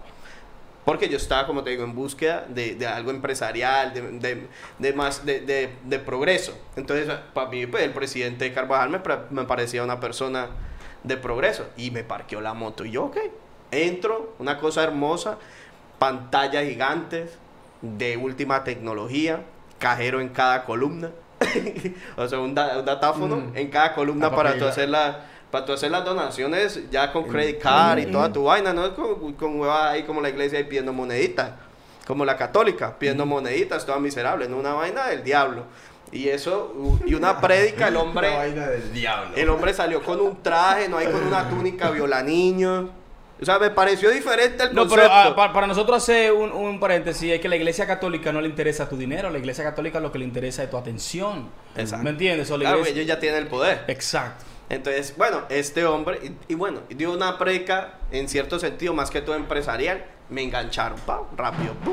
Ve acá, haz todo, haz todo tu proceso, todo es gratis el primer día, nadie te está hablando de ofrenda, nadie te está hablando de nada, te empiezan a lavar el cerebro. Y como te digo, el man me capturó en el sentido de su prédica era muy chévere como emprendimiento, era muy enfocada. Yo, ok, perfecto, estoy en el lugar adecuado, vi mucha gente de dinero, normal. De ahí ya me dijeron, oh, tienes que ir a una célula cada semana ¿Una qué? Una célula. célula. Se llama así una reunión con una congregación, pero en la casa de alguien. Ahí se Y habla un donde par de versículos bíblicos. y ahí es donde empieza el despeluque. Porque ahí es donde... La pirámide. Sí, empieza a ti, tienes que poner dinero, tienes que esto, porque Dios lo dijo aquí, aquí, aquí, aquí. y llega y dice, y Dios sabe cuánto tú ganaste. Y uno, diablo. es cierto, ¿no? O sea, porque yo podía poner, digamos, dos dólares, pero mi 10% era de... O- ok, David, mira, ese- esa, esa es la parte corporativa, física de un par de holgazanes Ajá. que son hábiles. Ahora, yo te voy a hacer la pregunta en términos místicos y esotéricos. Tú no crees en Jesús. Y cuando te hago, cuando te hago esta pregunta, me refiero eh, eh, tú has eh, escudriñado la vida de Jesús, de lo que hablaba Jesús. Y si tú lo has escuchado y escudriñado, ¿qué de lo que hablaba Jesús tú estabas en contra o no te convence? O si su mensaje, porque yo te voy a decir algo. Yo no soy creyente, yo no soy seguidor, o sea, yo soy líder y creador, ¿me entiendes? Pero de las enseñanzas eh, de Jesús, yo he aprendido mucho. Y no puedo refutarlas, no tengo cómo refutarlas, porque él era muy explícito en sus palabras. Eh, Inclusive dicen que Jesús todavía es más profundo que Aristóteles. Yo dije eso hace mucho. Muchos pensadores lo piensan así. Porque su simbología es justicia. ¿Me entiendes? La, la, la, la, la estrella de la mañana. ¿Tú me entiendes? Como una nueva esperanza. Es hope. Y cuando te refiero es como, por ejemplo, en un versículo él dice, yo soy la verdad y la vida. Nadie viene al Padre si no es por mí. ¿Qué hay de malo en ese versículo? ¿Y qué tú piensas que eh, eh, eh, si es escrito? Porque de verdad, como yo lo entiendo, cuando lo veo de esa manera, yo lo entiendo perfectamente. Nadie viene a la- a- al principio, al origen, a la energía principal, si no es por, por- por mi propia vía, o sea, por mí. No se sale de lo que es eh, la conjugación del verbo, ¿me entiendes? Sino esa relación entre tú y mí entre yo y mí, entre tú y yo, dos nada más en la soledad.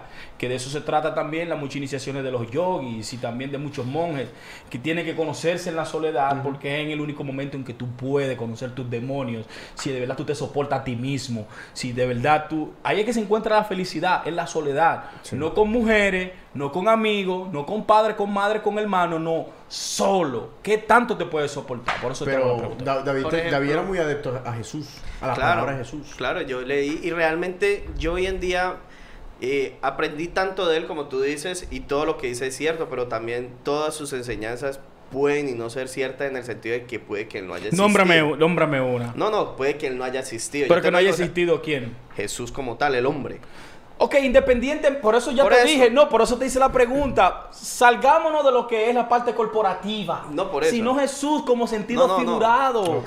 Te No, hice la Jesús pregunta en como ese tal, Jesús como tal en todas sus enseñanzas, yo no tengo ninguna duda de que eso es, es, es la, es la forma y el estilo de vida que uno como ser humano debería llevar, porque él también lleva eh, muchos conceptos de Buda, y Buda también es, eh, es mágico. Todas sus enseñanzas son extraordinarias. Yo lo que digo es que obviamente ya, ya lo malo, lo malo ha sido en el momento en que, en que lo institucionalizaron y que, y que ya ponen los Lo hicieron símbolos- un ídolo. Lo Sí, y no, y ponen los símbolos como algo obligatorio. Entiendo. Cosa que él estaba hablando filosóficamente y se apegaron, digamos, si existió, si las palabras realmente fueron textuales y no fueron sustraídas de otro libro, sino que de verdad un ser humano las dijo, el hombre estaba en un nivel Yo te superior. aseguro que si yo te digo esta parábola de Jesús, tú te vas a enamorar de él o tú te vas a enamorar de él otra vez. Porque cuando yo la escuché, yo me enamoré.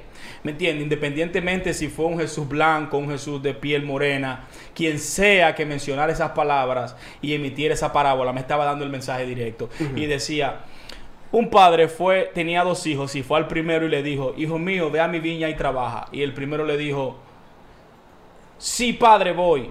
Pero después se arrepintió y dijo, ah, hombre, coño, no voy a ir nada. No voy a ir nada. De esa, de esa misma manera fue el segundo y le dijo, hijo mío, ve a mi viña y trabaja. El segundo le dijo que no iba, pero se, después se arrepintió y fue. Mi pregunta es, ¿quién de los dos niños hizo la voluntad del Padre que esté en los cielos?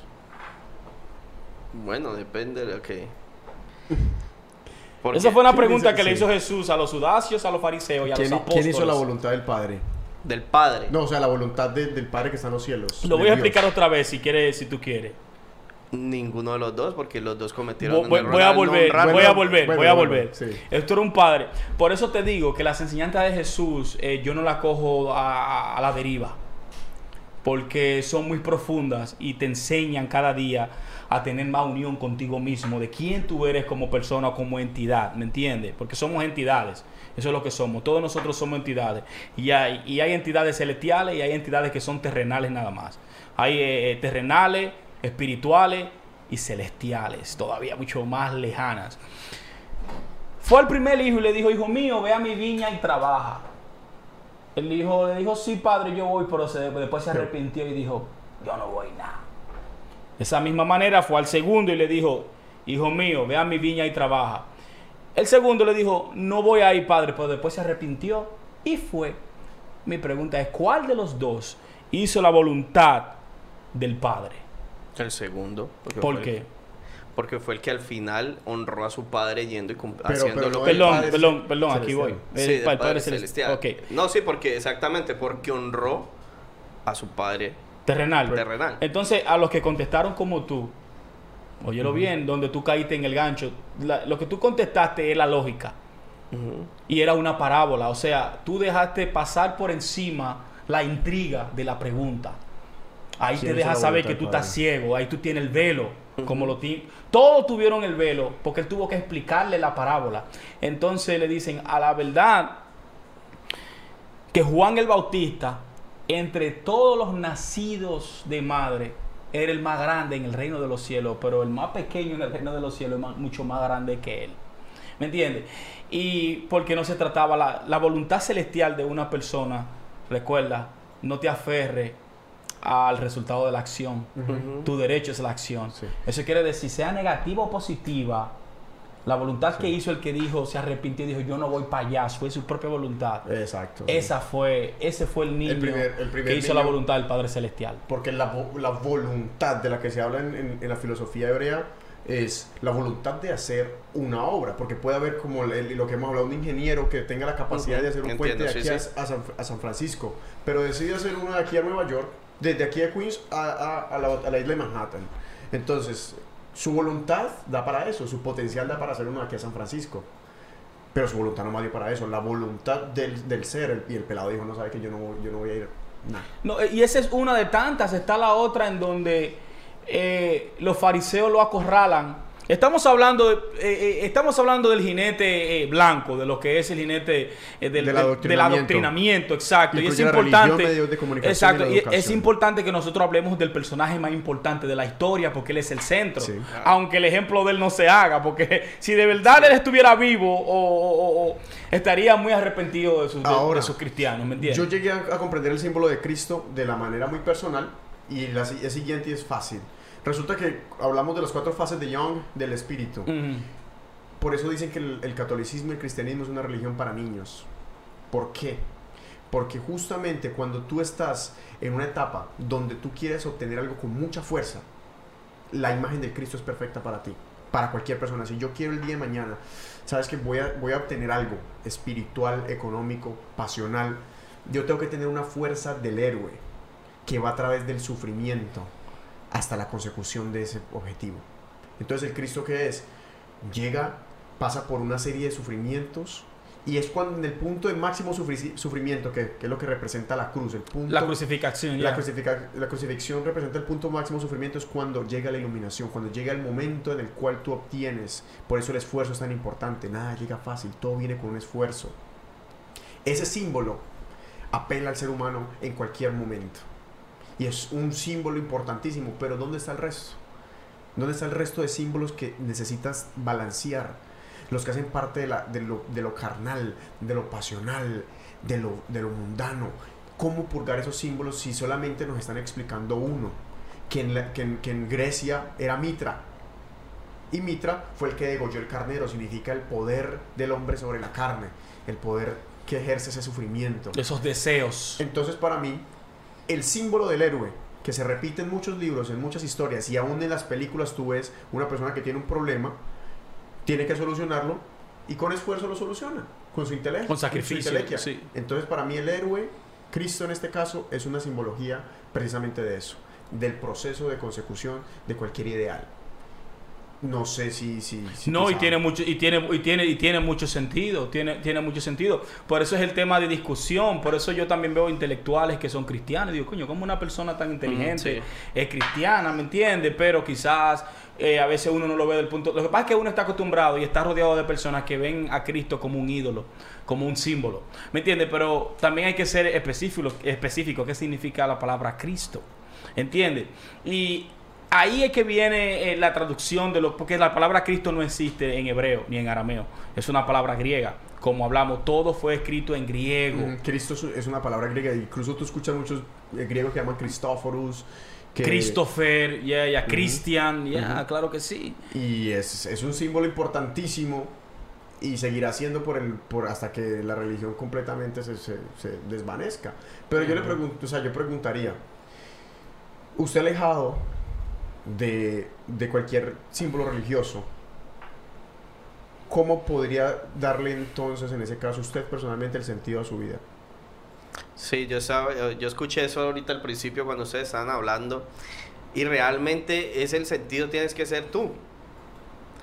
Ese es, eh, tú eres, eh, tú- como, como dice por ahí una frase, tú eres el David que, está, que, que, que te estás construyendo. Tú tienes que dar, darte cincel a ti mismo. Esa, e- eso no tienes que, ahí ya tienes que liberarte de- del tema que voy a conseguir una vida eterna. Tienes que entender que no. Y eso, se- eso también se logra, como usted dice, en soledad.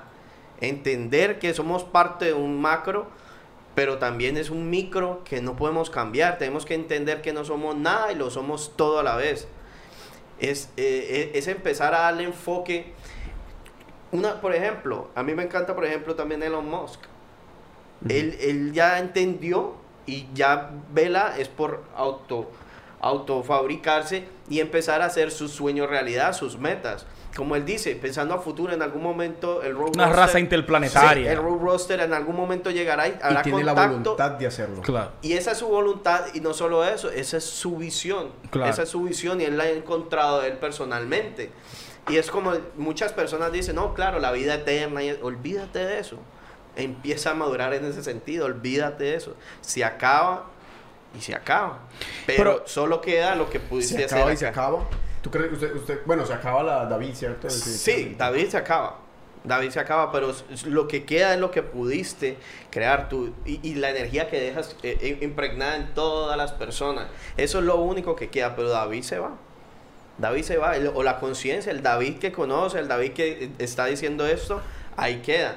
Pero quedan las ideas, queda el hombre, quedan las obras, queda todo para, para postergarse. Por eso yo, ya a mí me encanta tanto filósofos como los grandes inventores y todo eso. Ellos lo que estaban era tratando de impregnar esa esencia de ellos en, la- en- en el infinito. Porque tarde, o sea, todo lo hemos utilizado, todos los grandes lo hemos utilizado y, lo es- y estamos hablando de ellos sin ellos ya estar presentes. Esa es su vida. El problema es cómo eh, estas filosofías se convirtieron en lazos.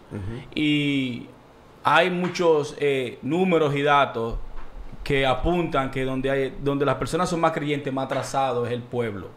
¿Me entiendes? En, en eso mismo que tú hablabas, en desarrollo, en tecnología, en, en, en, en, you know, en caminos vecinales. O sea, hay un atraso total. Eh, es evidente que la iglesia no tiene el poder que tenía hace 300, 400 años. ¿Me entiendes? Ya hay, hay, hay, ya hay un nuevo cherry en town. Y eso lo sabemos que es el Estado. ¿Me entiendes? Porque en todas sus facetas, porque miente en todo lenguaje, en todo tipo de, de idioma miente el Estado. ¿Me entiendes? Pero también el Estado es como, eh, o la iglesia está tachada al Estado. ¿Entiendes? Pero hay estados Es, que son... es una de sus agencias Eh, gubernamentales. exacto, pero hay estados que son totalmente eh, regidos por, por, por la iglesia o por la religión, como por ejemplo en el Islam, en Irán, la religión predomina. O sea, tú tienes un presidente allí, tú tienes un primer ministro, pero al final el líder espiritual que haya toda la Kamei Kamini es el que toma la última palabra. En una nación que posiblemente tenga hasta bomba de hidrógeno, ¿me entiendes lo que te quiero decir? O sea, en el poder de una persona extrema totalmente que cree que si tú te explotas va a tener 15 vírgenes en, en- en el cielo. Mira el tipo de religiones, ¿me entiendes? Entonces, eh, Es que es charro, ¿no? llega un punto en que la, en que la religión judeo-cristiana ya no tiene poder en civilizaciones de iglesia protestante, ya sea de países del primer mundo, ¿me entiendes? Porque sabemos que la religión predomina en los países del tercer mundo, está arraigada en Latinoamérica. Creo que esa es una de las razones en la que no podemos, por las que no podemos desarrollarnos, ¿me entiendes? Esa es una de las Porque, principales. ¿entiendes? Hay una de las principales. Y si tú me preguntas, bueno, pero Joaquín, ¿por qué tú dices eso? ¿Qué tiene que ver la iglesia? ¿Me entiendes? La, la iglesia hace sus contribuciones. La iglesia le da, la le da comida al hambriento. Bueno, si de verdad le diera comida al hambriento, toda la mitad de lo que tiene se lo, hubiese, se lo, se lo, se lo diera al hambriento, como dice el Dios de ellos, ¿me entiendes? Porque todavía hasta el punto de hoy la Iglesia Católica es dueña del 50% de la inmobiliaria en el mundo. Del 50. El 50%. Todavía. Todavía a esta altura de juego. ¿Me entiendes? So, Yeah. Tienen un sistema financiero que ellos, como si fuera la bolsa, ellos tienen shares en la bolsa de valores. Claro, eso es ¿Me entiendes? Eh, y son dueños de casi Latinoamérica completa, terrenalmente hablando. Incluso en la misma España yo vi un documental donde son dueños de casi la media España, ¿es verdad lo que él claro, dice? sí, claro que sí. Eh, casas sobre casas sobre casas sobre casas de bloques enteros de la persona y, Y no saben que están viviendo en terreno de en terreno que son de la iglesia. que son de la iglesia y obviamente en el papel no sale terreno de la iglesia católica pero sale de un testaferro de ellos y, y todo tiene unión a uno de ellos llega y, y el dinero y toda la forma en cómo tienen su propio banco y manejan sus propios sus propias finanzas y cómo, cómo de- o hacen y deshacen y aparte quién los juzga ellos no tienen Entonces, a partir del, del nacimiento de América, eh, sale una nueva ola de hombres que no son tan creyentes. Sí siguen porque saben que es obligatorio para mantener la unión. Es obligatorio mantener la unión. Tú tienes personas que son evangélicas en el sur de Estados Unidos. Tienes personas que son cristianas, son judío-cristianas, son otras personas que son astrólogas. ¿Entiendes? Y los padres fundadores de aquí de Estados Unidos había una mezcla de todo de ese tipo. Había intelectuales del cristianismo, había masones, habían eh, eh, eh, ateos, ¿me entiendes? En fin, todo tipo de personas se unieron y crearon la nación. A partir que se crea América, entonces comienza, eh, comienza a disminuir lo que es el poder de la iglesia en el pueblo norteamericano. El pueblo norteamericano es muy religioso, es donde más influencia tiene, pero también no predomina. Está- aquí Bien aquí no el pastel predomina. está bien dividido. Bien entre la- dividido, entre las iglesias. correcto. Y por Sí. alguna razón, eh, la nación se desarrolló, pues no le puso ta- eh, tabúes ni límites ni límites a El los científicos. El mejor ejemplo es The Dark Ages. The Dark Ages, ¿cómo se dice la Dark Ages en, en la en era español? oscura de la La era La oscura, oscura. sí, La era, oscura la- de la La religión era oscura que duró nada más y nada menos que 1500 años. sí 1500 1500 años años perdidos donde no, donde no hubo ni un avance tecnológico. Cero. Pero ¿por qué fue la razón? Porque la iglesia estaba en completo control del Estado. Y, teni- no, y tenía control también de esos Del descubrimientos, conocimiento. de esos conocimientos. No, querían no que... solamente eso, Yeah. el conocimiento como tal. Todos los libros eran de ellos. Pero la mayoría no de esos científicos eran no financiados y trabajaban dentro de la iglesia católica. Sí, pero no permitían que eso Que saliera saliera al de ahí, público. claro que sí, de Solo acuerdo para contigo. ellos. El conocimiento era arraigado, era propio, porque obviamente todos sabemos el conocimiento es poder. Y ellos tenían ese poder durante mil Pero la élite nunca ha querido que nosotros tengamos conocimiento, por eso es el diseño de, la- de- de los medios de comunicación. Eh, No son medios de comunicación, los medios corporativos. Vamos a llamarlos como lo que son, como lo que son, perdón. Medios corporativos y la educación, ¿me entiendes? Porque te pueden limitar, tú no puedes desarrollar. Tú tienes a tu alrededor, cuando, desde que tú naces tu ambiente, te están hablando mentiras. O sea, tú no, y tú no ya tienes nada desde en que tú naces, naces en una cárcel que llama guardería y ahí pasas a la, a, a la, a la, guar- a- a la cárcel superior que, Ahora, que, que son los, que son los colegios, Sí. el sistema prusiano, porque tú sabes que todo hoy en día, el sistema educativo es de hace más de cuánto. ¿Cuánto estamos hablando del sistema prusiano? ¿Más de No. 500 años? eso fue, a- eh, a Eso fue en el tiempo de la- Napoleón. De la, Revolución Francesa, sí. Exacto, y eso fue hace... Yo no recuerdo la fecha exacta. En 1700... eh, No lleva, no lleva más Desde de Napoleón 280. no Bonaparte, no cuando- lleva más de 200 años, ¿no? Ok, ahí, desde ahí es el mismo sistema educativo. Actually, así vamos a de decir viejo. 200 años, sí. Yo creo que Así de 200 viejo el sistema prusiano. Ujú. Y el sistema prusiano no fue hecho. Y el sistema educativo que nosotros. Sí. Hasta hoy en día está hecho y fue creado con el fin de crear personas obedientes. Y en ese tiempo, eh, la inicial fue para crear soldados obedientes. Yo le llamo la telaraña romana. Pero la telaraña romana incluye, incluye también al, a, la, a la religión católica. Claro que sí. Ahora, para nosotros poder culminar bien el tema de religión, tenemos que hablar entonces que las nuevas generaciones se están desarrollando por completo de, de los temas religiosos. Ahora mi gran preocupación es, porque yo he estado ahí, ¿de dónde se van a aferrar los muchachos si no tenemos, como te les expliqué, bueno, traté de explicar, el caso del Cristo, que es un símbolo que... que- y esa es la principal causa. A veces sostiene. Muchas Ahora. personas que yo, yo conozco. Estamos A hablando que veces lo somos, sostiene. somos 7 billones de habitantes de este planeta. Y cada vez estamos más isolados. A pesar de que tenemos corrientes y miles de formas de comunicarnos, cada vez nos comunicamos menos. Ahora lo que vivimos, la sociedad actual, es una cantidad de personas individuales. Lograron lo que querían. Son individuos. Ya no viven en comunidad, ya no tienen creencia. Lo que les muestres en el Facebook es lo que van a creer.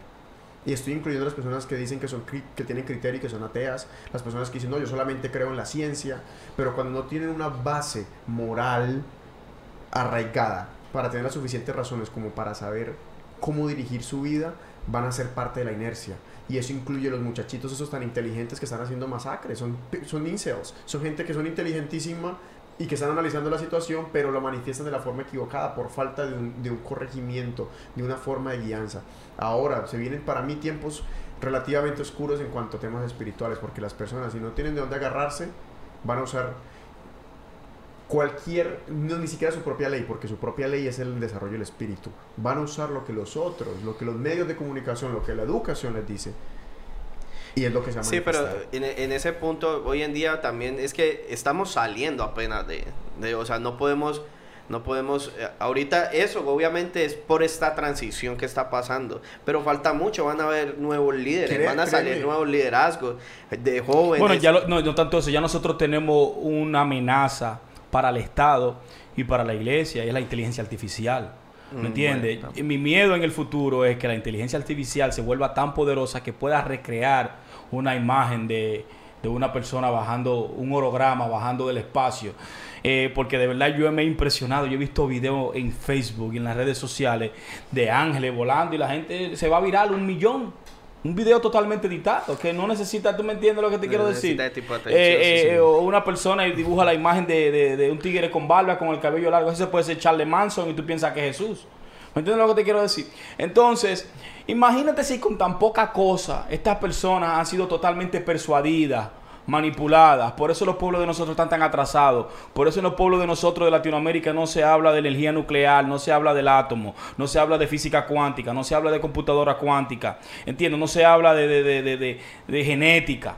¿Entiendes? Entonces, hasta que nuestros países no salgan individualmente cada uno de ellos, ¿me entiende? Y tomen curso de sus propios recursos, ¿me entiende? Y su propio pensamiento, pero no pueden porque la iglesia no le permite. La iglesia en mi país se ha involucrado en toda en todo tipo de sublevación, ya sea en el, en el, en el 1916 o en el 65, la iglesia jugó un papel fundamental. Fue que él dio el visto bueno, sí, hagan que, sí, no, aquí no. Es el, es el punto de contacto con, con, con la... Siempre, dije, no, que está bien, sí, vamos a darle una ayuda, sí, está bien, vamos, you eh, no, no, no, no, no.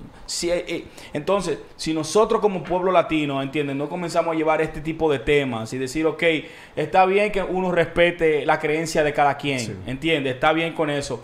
Pero si tú tiras una ley, si tú eres una persona que tú te entras cierto tipo de dinero a tu iglesia, tú tienes que pagar, tienes que pagar, eh, eh, eh, ¿cómo se dice taxes en, español? Impuestos, tú tienes que pagar impuestos, ¿me entiendes? Eh, si tú estás haciendo una gran cantidad de dinero y tú dices que tú haces bien, pues tú vas a tener que donar ese dinero para hacer escuelas en, la comunidad que tú estás o lo que sea. Pero que el Estado no puede seguir o los Estados no pueden seguir permitiendo que la iglesia se salga con la suya violando niños. Aparte de eso no pagan impuestos y tienen muchísimas exoneraciones y a la hora de hacer un cambio, por ejemplo, cada vez que hay un cambio político, un clima político en Latinoamérica, la iglesia juega un papel fundamental. Sí. ¿Entiendes? Entonces, eh, eh, no podemos seguir teniendo a, a, un maestro, a un máster, a un dueño que nos colonizó hace tanto tiempo.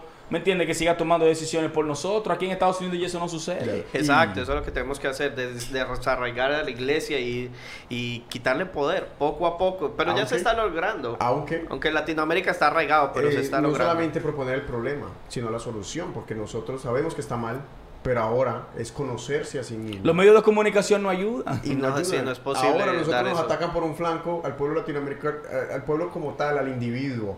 Se atacan por un flanco con la religión. Te la tratan de, de, de, meter desde, desde, chiquito para que tú creas en esa idea y puedas seguir el patrón del establecimiento. Cuando tú creces un poco más, te desarrollas de eso, entonces tú prendes la televisión y te pones a ver Fox News, CNN, MSNBC, no, RCN Radio, Caracol eh, Televisión. Exacto, hasta los locales de tu país. Qué bueno que lo mencionaran, ¿me entiendes? Y absolutamente todos los, los, sistemas de comunicación que son pagados, obviamente, por, por entes gubernamentales. Y ahí es donde viene la, el- el- esta triada, el segundo. Antes, antes de nosotros seguir eh, con los medios de comunicación, que es evidente que vamos a entrar, duramos mucho aquí con la iglesia, vamos a resumir.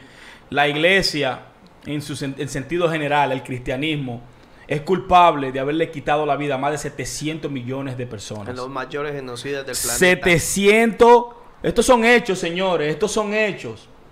Yo no creo que una religión pacífica o una religión de la verdad Así fue como mate se- ni siquiera un animal. ¿Entiendes? Entonces, eh, hoy en día, si hay personas críticas como nosotros y ustedes se sienten mal porque tienen heredaron, heredaron, perdón, eh, eh, ese conocimiento de sus padres, que ni siquiera sus padres, ni, ni los padres de sus padres a lo mejor le obligaron a que creyera en eso. Ni siquiera lo, lo tienen de raíz. Entonces, no se sienta mal porque uno tenga un pensamiento crítico. Si usted quiere criticar y quiere eh, poner una verdad, escríbanos ahí. ¿Me entiende? Vamos, vamos a la discusión que de esto de se trata. tra- de eso se trata sabiduría sinárquica. Es de los de las pocas cosas que hay afuera. Hay otros programas, pero muchas pocas. eh, tocamos temas tan profundos y poco a poco le vamos insertando el chip correcto a las personas. Poco Ok. a poco vamos ganando almas para este lado. No Claro pa- Yo, yo- yo- yo creo aquí lo que hay que tener en cuenta es que hay miles de, de opiniones. Lo que no hay que hacer es cerrarse a una. Exacto. Porque tú tienes tu forma de ver, tú tienes tu forma, yo tengo mi forma de ver. Ninguna es la verdadera porque no existe verdad absoluta. Hemos hablado del- de, ver- la verdad tuya. Y no podemos mía, caer en, eh, eh, como dice él, siempre estar abiertos porque si nos cerramos, al cerrarnos en una sola idea, también caemos en violencia, caemos en intolerancia, siempre estar abiertos. Hoy en día, entre más uno sabe, cada vez se entiende que más lejos está de la realidad. Dicen por ahí que la guerra ha hecho más que el amor al prójimo. No, definitivamente. El, valor y la guerra han hecho más en este planeta que el amor al prójimo. Lamentablemente es así. ¿Entiendes? Eh, es lamentable y ese es el caballo de la- de- de- del jinete del adoctrinamiento, ¿me entiendes? La influencia que tiene en los pueblos, ¿me entiendes? De Latinoamérica, de Europa, Estados Unidos, en el Medio Oriente los musulmanes, ahí en Jerusalén los judíos, ¿me entiendes? En India, o sea, Ahora, tú te pones a ver quiénes fueron los que sacaron de la esas religiones adelante. Jesús, Buda, eh, Mohammed.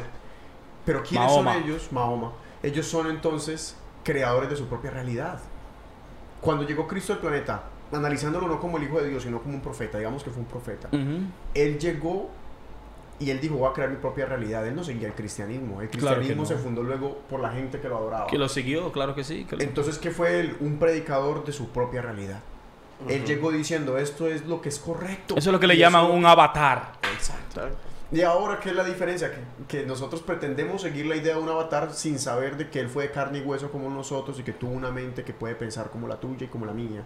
Y que nosotros, eh, por ende, podemos, Podemos ser... crear nuestras propias nuestra- sin realidades. necesidad de ser avatares. Sin necesidad de partir De la llegar, historia en eh, dos. Esa es la idea. Y ese es el fin del- de la espiritualidad y esa Claro es, que esa sí. es el- la fruta robada que la pusieron en el cielo y le dijeron, para obtener la vida eterna y para obtener el cielo, ustedes tienen que seguir los, los pasos y cuando mueran van a ir. No, no me den eso, a mí yo quiero que me lo den. O sea, yo quiero eso aquí en vida. Y eso se obtiene aquí.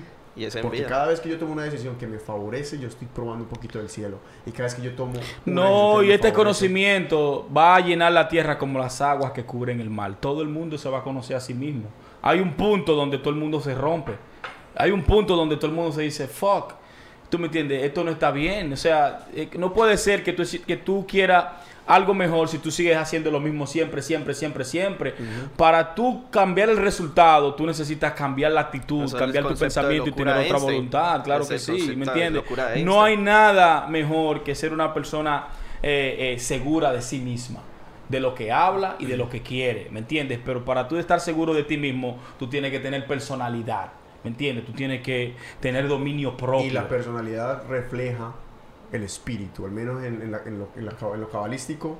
El espíritu es sinónimo de personalidad. De ese es tu aura, claro que sí. Y Ese, eres tú. ese es tu ki, ese es tu energía, ese es Eso- el ki, ese es el ki. Eso es lo que representa dentro de David, porque David es un cúmulo de huesos, un cúmulo de átomos con carne y hueso, yo. Exacto, lo único que me hace Diferente. persona es, es la personalidad, el personalidad. espíritu de cada quien. David venciendo a su ego, a, a, a Goliat, Y dándole una patada. y dándole un peñonazo. Eso fue que le voy una piedra, le sacó un ojo.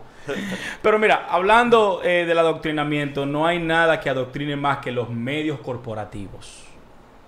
Ya sea entretenimiento, ya sea late night show, la televisión, el periódico, la radio, fueron creados para manipular las masas, Las masas, para, para hacer propaganda, para vender un producto, para mercadear un producto. Para desinformar. Para desinformar, exacto. definitivo. Entonces no hay nada más peligroso que una persona con el poder de llegarle a las masas porque puede desinformar a, a millones y millones. Y eso ha pasado a través de la historia con las mentiras de Irak, con las mentiras de, de- de Vietnam. Con la, óyeme, es, es algo que, mira, por ejemplo, eh, este señor que está por pedofilia, el Epstein, Epstein. ese, eh, los medios de comunicación, la primera vez que él llegó al trato, ¿me entiendes? Porque él llegó a un trato con, con los federales. Eso no salió en los medios de comunicación. Y el tipo lo agarraron con todo. Y Eh, justamente todo eso está sucediendo cuando están pasando la- lo- las masacres estas, los mass shootings, los, los tiroteos en masa. Yo quiero que abordemos este tema de la siguiente manera, porque es un tema muy complejo y ya alguien lo desglosó por nosotros. Yo, en mi historia personal, yo, yo soy TV free desde los 12 años. Yo desde los 12 años no tengo cable, eh, televisión, televisión por cable en mi casa. Ujú. Y, y el, tele- el televisor yo no lo prendo nunca. Desde entonces nunca ha hecho parte de mi vida. ya, Los últimos programas que yo vi fue Miska, Miska, Mickey Mouse. ya. Y yo dije, pero esto me, me está como volviendo bruto. Le encontraba más sentido a leerme la naturaleza. Día a día. Claro. Día a día. Todos esos programas matutinos. Bro, that's crazy. Esa, esa, gente, esa gente era la que te despachaba para el colegio. Sí. Oh, los, los- de los programas matutinos. Claro Good que Morning sí. America. Tú Yeah, cuando- yeah. Esa gente a veces, te- tú conocías más a esa gente que a tu papá, ¿ves? Sí, porque usted se comía el cereal y viendo Y el man- J. Mario. y cuando se murió ese hombre, ese hombre nos despachó al colegio. Sí, eso fue- Wow. J. Mario Valencia, ese hombre nos despachó Yo a millones. canción, tú, muy buenos días. No, eso- yo Eso despertándome. psicológicamente, oh fuck, hay que ir al colegio. La propaganda nazi. Sí. Repitiéndose. Ahora, hay un tipo que se llama Noam, Noam Chomsky. Un señor un ya. señor, Ya. el señor judío, eh, mucha gente dice que él es como infiltrado, que está sacando información al público, que no es sacar, él es un, un ensayista y también es escritor y comunicador social. Y él definió los medios de comunicación y los dividió en 10 pasos. O sea, él dijo, hay 10 formas de que los medios de comunicación están adoctrinando por completo a la sociedad. Y el tipo es respetado y también tiene muchos detractores, pero es una voz pública y fuerte. El primero, la estrategia de la distracción. Estábamos hablando de Ep- Epstein. Justamente cuando Epstein llega al trato con los federales, entonces pasan los mass shootings. Y la gente de una va, ay Dios mío, ¿qué pasó con los mass shootings? Se distrajeron. Sí, llega, distraen el foco de atención. En España, cuando España, esto es chistoso, cuando España ganó el Mundial de Sudáfrica 2010, creo que ganó ellos, eh, justamente el día de la final pasaron una ley, una reforma laboral en, español, en España. Y eso ¿Quién sí. iba a verlo? Y en Colombia eso lo hacen todo el tiempo. Sí que aprovechan la Copa América cuando le está yendo bien a Colombia, es donde meten los proyectos de ley más fuertes. Más fuertes. Meten los proyectos de ley que no van a pasar siempre si, si hay atención de los medios. Pero como todos los medios quieren ver a James, tanto Jaime, mientras ellos acá están firmando, mientras nos están dando por Detroit. Y, y todos tenemos un ejemplo de eso en, en- nuestras, En en nuestras comunidades, en nuestros países. Cómo distraen y por detrás lo hacen. Y eso sucede todo el tiempo. ¿Quién sabe qué tantas distracciones nosotros consumimos constantemente y que por detrás nos están, nos están empezando a, a, a- a- divagar, a esconder información? Ese es el primer paso, la estrategia de la distracción. Ahora el segundo paso, ¿qué es? Y ese es diabólico, crear problemas y luego ofrecer soluciones. Digamos que la salud es pública. Ah, ¿qué vamos a hacer? Vamos a pagarle menos a los doctores. ¿Qué vamos a hacer? Vamos a hacer más líneas, que haya más congestión. Pongamos menor personal, que las medicinas no se entreguen a tiempo, que haya más costo. ¿Qué, ¿Cuál es la solución? Ah, se creó un problema. Se está propagando eh, el sarampión. El sarampión.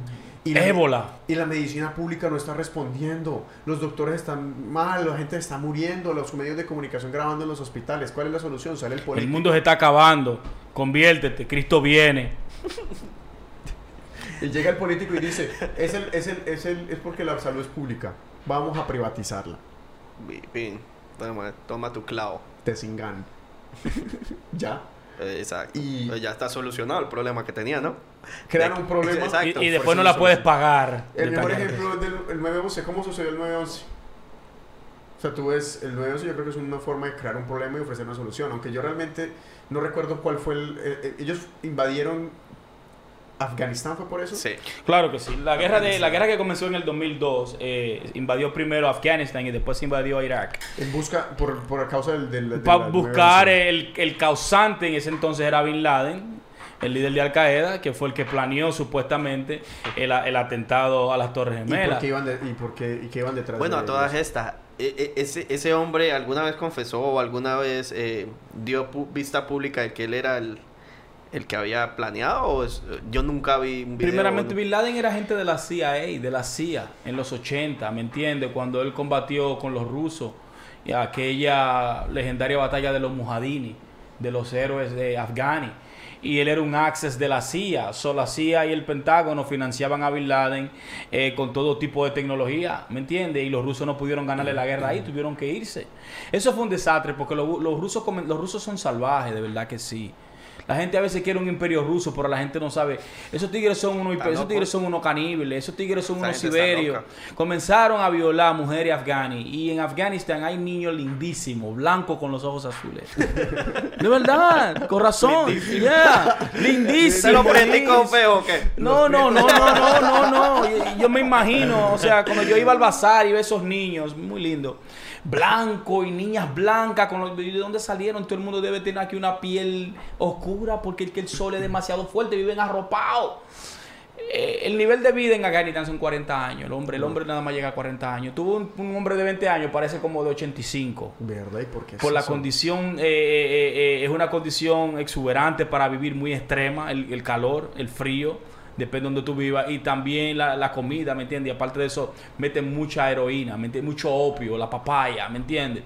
Pero, you know, eh, eso que pasó en Afganistán y en Irak fue un invento total. Eso fue un, un autogolpe, lo hemos hablado. Yo he hablado sobre eso, ¿me entiendes? Y los medios de comunicación jugaron un papel importante para manipular a las masas. El mundo no fue jamás igual después de los atentados del 11 de septiembre. El mundo cambió. Eh, para, la, gente, la gente pensó que el I2K iba a ser que la todas las computadoras se iban a frizar y En venía el 2000, fin del mundo. No, el- el Y2K eh, fue lo que pasó en septiembre 11, ¿me entiendes? Eso cambió totalmente la perspectiva del mundo, ¿me entiendes?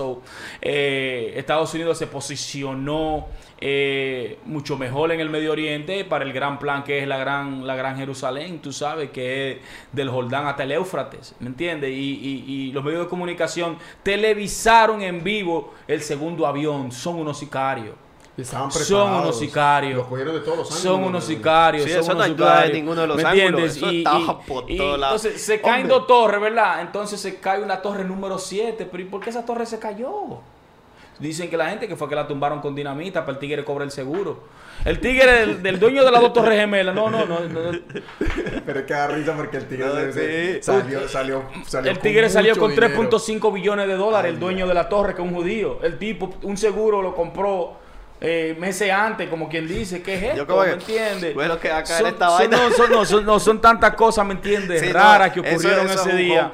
¿Cómo va a Ah, ser pero- que la nación más poderosa, con el espacio aéreo más vigilado del mundo, aquí 11 de tigres tren. retardados, van a secuestrar 17 tigres Sí, eso es un 21? hoax de- Entonces no de tanto eso, sospechosamente, la familia de ellos, todos de los 17, fueron sacados del país como con dos meses de anticipación. Entonces, hay prueba de que el gobierno de Arabia Saudita financió ese atentado, quizás eh, perpetrado por los mismos americanos, por eso los, los Arabia Saudita están a lo que tú quieras, porque vamos a decir quién fue. ¿Me entiendes? Y por eso, en el gobierno de Obama, los jueces se pusieron de acuerdo para que la familia de los, de los difuntos, más de 5 mil, ¿verdad?, pudieran eh, eh, demandar a, a Arabia Saudita por ese atentado. Y Obama lo bloqueó. Ah, ah, ¿por qué tú crees que algo así debería ser bien? Coño, sí, los 5 mil eh, eh, eh, familiares ya. deberían de tocar, indemnizarlo. Entonces, Obama lo bloqueó, pero también a, a Trump le pusieron el bill en la mesa y también lo bloqueó. Mm. Eso, tiene, eso tiene un sentido, y el sentido es, si Estados Unidos permite que Arabia Saudita sea demandado, ¿cuántas naciones para atrás no van a, no van a demandar a Estados Unidos? ¿Se vaya a la bancarrota? ¿Se vaya a la bancarrota? ¿Entiendes? Entonces, es, es evidente que hubo unas manos eh, eh, macabras en eso de lo que es eh, el hombre de septiembre, así como lo hubo con Kennedy, así como lo hubo con Abraham Lincoln, así como lo hubo una vez con Reagan, ¿me entiendes? Siempre, eh, you know, yo voy a lo que es el, el actor principal detrás de las cortinas que domina las cuatro entidades, los cuatro jinetes del apocalipsis. El establecimiento completo. ¿Me entiendes? Claro que sí, que lo domina todo, ¿me entiendes? Y mientras más esa élite, esa élite a nosotros no como te digo, nos sube, no, no, nos condiciona que nosotros consumamos todo lo que ellos producen. No, y que... Todo lo que ellos producen. Es que el todo. Entonces nosotros decimos, wow, qué bueno es el capitalismo. Y no estamos viendo que ese capitalismo es como si fuera eh, eh, un suero para ellos, ¿me entiendes? Que ellos van chupando. Tener un negocio propio no es malo, producir tu propio dinero no es malo. Yo no quiero que el gobierno me quite el dinero, pero yo tampoco quiero que corporaciones multimillonarias, como por ejemplo Jeff Bezos, que es el dueño de Amazon, mucha gente no lo sabe, es el hombre con más cuarto del mundo. El número uno. 50 billones de dólares. ¿Verdad que tiene? Y, esa fortuna va creciendo. 50 billones de dólares. Nada más el 63% de la población norteamericana tiene Amazon Prime, que son 120 dólares al mes. 150 millones, no. La mitad, el 63% casi son 180 millones. 180 millones de habitantes tienen Amazon Prime. Eso son 120 dólares, calcúlalo por 180 millones mensual. Anual, perdón, anual, que es el Amazon Prime, tú pagas 120 por el año. Pero estamos hablando que anual tú calculas 120 por 180 millones. Eso es nada más en suscripción de, Amazon Prime. Estamos hablando de, lo otro. que no se usa para. Se, se compró un yate de 600 millones. ¿Tú no oyes la crítica? De que casi, casi de, de una milla. Sí, grandísimo. 600 metros, qué sé yo. Eh, y hay personas en Amazon que trabajan y están en welfare. No fue sino por Bernie Sanders que hizo una campaña y le subieron el, el sueldo a 15 dólares mínimo la hora. Pero nada más la palabra sueldo mínimo se oye, se oye depresiva. Mm. Eso quiere decir que no te pago menos porque es una ley. Eso. sí. Think about it. Eh, think about it. Eh, no, eh, eh, sueldo mínimo. No, yo gano el sueldo mínimo, pendejo. Te están diciendo que no te pagan menos porque es por ley, si no te pagaran menos. ¿Me entiendes? Entonces, you know, y esa, esa, esa es otra de las leyes que explica Chomsky, que se llama la tercera, que es la ley de la gradualidad. Nosotros vivimos en un proceso gradual. Nosotros hace poquito estaban los trabajadores luchando porque 16 horas tenían que trabajar al día. 16 horas. Y eso era lo normal. Entonces luego los trabajadores dijeron, no, fuck it. Vamos a hacer 8, 8 y 8. Vamos a trabajar 8 horas, vamos a tomar 8 horas para descanso y 8, 8 horas para estudio. Y desde entonces no se ha hecho ninguna reforma. ¿Y qué hicieron ellos? No, como la gente estaba muriendo en Londres, dijeron, no, pero paguen el mínimo para que no se... No se para que no se mueran así, pobrecitos también. Sí, que no se mueran de hambre. Sí, pues están trabajando, que camellen, pero sin hambre. Pero gradualmente. Y, a y usted sabe cómo empezó también el empleo, ¿no? El empleo cómo empezó... Eh, al inicio eran esclavos, ¿no? Y eso fue rápido. Y como les daban tan duro, llegaron y, ay, no, no me pegue tan duro. Entonces los negros se alzaron. Entonces, porque los primeros... Los primeros no, eh, eh, entonces de ahí ya no les, ya no les pegaban ¿Ya? Entonces después dieron, no, pues hay que pagarle. Entonces los primeros pagos fueron en comida. Ah, ¿quieres? Trabaja, entonces yo te doy para comer, pues para que comas y les daban vivienda y todo eso, Y era buenísimo, yo creo, en ese tiempo, porque si te dan comida y vivienda, pues está bien. Después, ah, no, no, no, yo ya quiero pagar mi propia vivienda. Loco, siempre han tenido el mismo control de los esclavos, siempre hemos sido esclavos. El man dice, ah, ok, ya no te pego, ya no te doy ni, ni alimento ni comida pero ahora quieres pagar tu propia renta en mis, casas, ¿no? En mis casas, ¿quieres pagar tú? Entonces te va a pagar en moneda. Ella le prestaba la moneda, pero igual vuelven al mismo, al mismo emisor de todo el proceso. De todo el proceso, ya simplemente no les pega. hoy en día, lo único que le falta a los jefes hoy en día, y yo creo que no nos pegan es porque hay leyes. Si no, también nos seguirían cascando de vez en cuando. Si tuvieran la más mínima posibilidad, lo harían. Y, también, aún, hay mucha inequalidad en ese, sentido, parce. Porque aún el, el, empleo le falta mucho por avanzar. Exacto. Porque es que es, Y ahorita el golpe psicológico.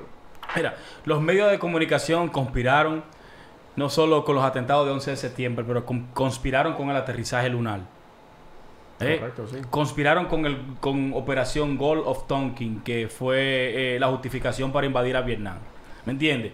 Conspiraron De verdad, eh, la humanidad ha visto, ha, visto un secuestro después de que, se, después que la, la, propaganda no comienza ahora, ni comenzó en la primera, en la segunda guerra mundial. La propaganda comenzó, comenzó lo inventaron, lo, lo inventaron, eh, eh, creo que fue Trotsky, Leon Trotsky, que era del Ejército Rojo, que era la mano derecha de Lenin. ¿Entiendes? Él era el encargado de, de, de, de como te digo, de, la campaña de Lenin, él era como el principal en lo que es el mercadeo de la campaña, ¿me entiendes? Como el jefe de campaña, la propaganda. Y el tigre la perfeccionó, después eso se fue a Europa Occidental y después eso creció en Alemania, pero ya era porque venían por medio de los judíos. De los judíos, los primeros, los primeros comunistas socialistas fueron judíos. Leon Trotsky venía era de una familia judía, ¿me entiendes?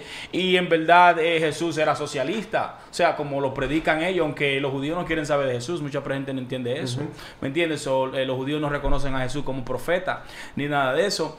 Pero a partir de la corporación, los medios de comunicación se volvieron más letales hasta que la misma iglesia. ¿Me entiendes? ¿Por qué? Porque podían cambiar la opinión de las masas. ¿Me entiendes? Entonces ya teniendo el poder del periódico, el poder de la radio y el poder del nuevo invento, oh, la televisión.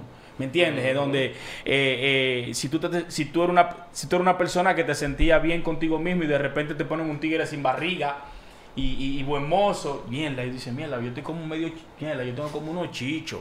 Si ponen una tipa con una teta, ¿me entiendes? Mira, yo tengo la teta chiquita y ponen esta tetona, y ponen la de Guardianes de la Bahía de maldad. ¿Me entiendes? Esa, ¿tú me entiendes? Exacto, ¿me entiendes? Entonces, Pamela Anderson, con el, folk, con el fucking Michael Dukikov.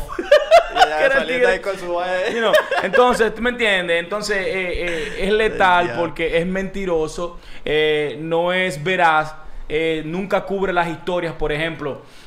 Siempre no han mentido sobre Cuba aunque, independientemente Cuba sea eh, comunista, socialista y los Castro sean unos sinvergüenzas, si, si, si, si, se han hecho millonarios, vivían bien mientras que el pueblo no, eso independiente. Yo pienso que si tú tienes una idea diferente a la tuya, yo no tengo que, por qué imponerte la mía.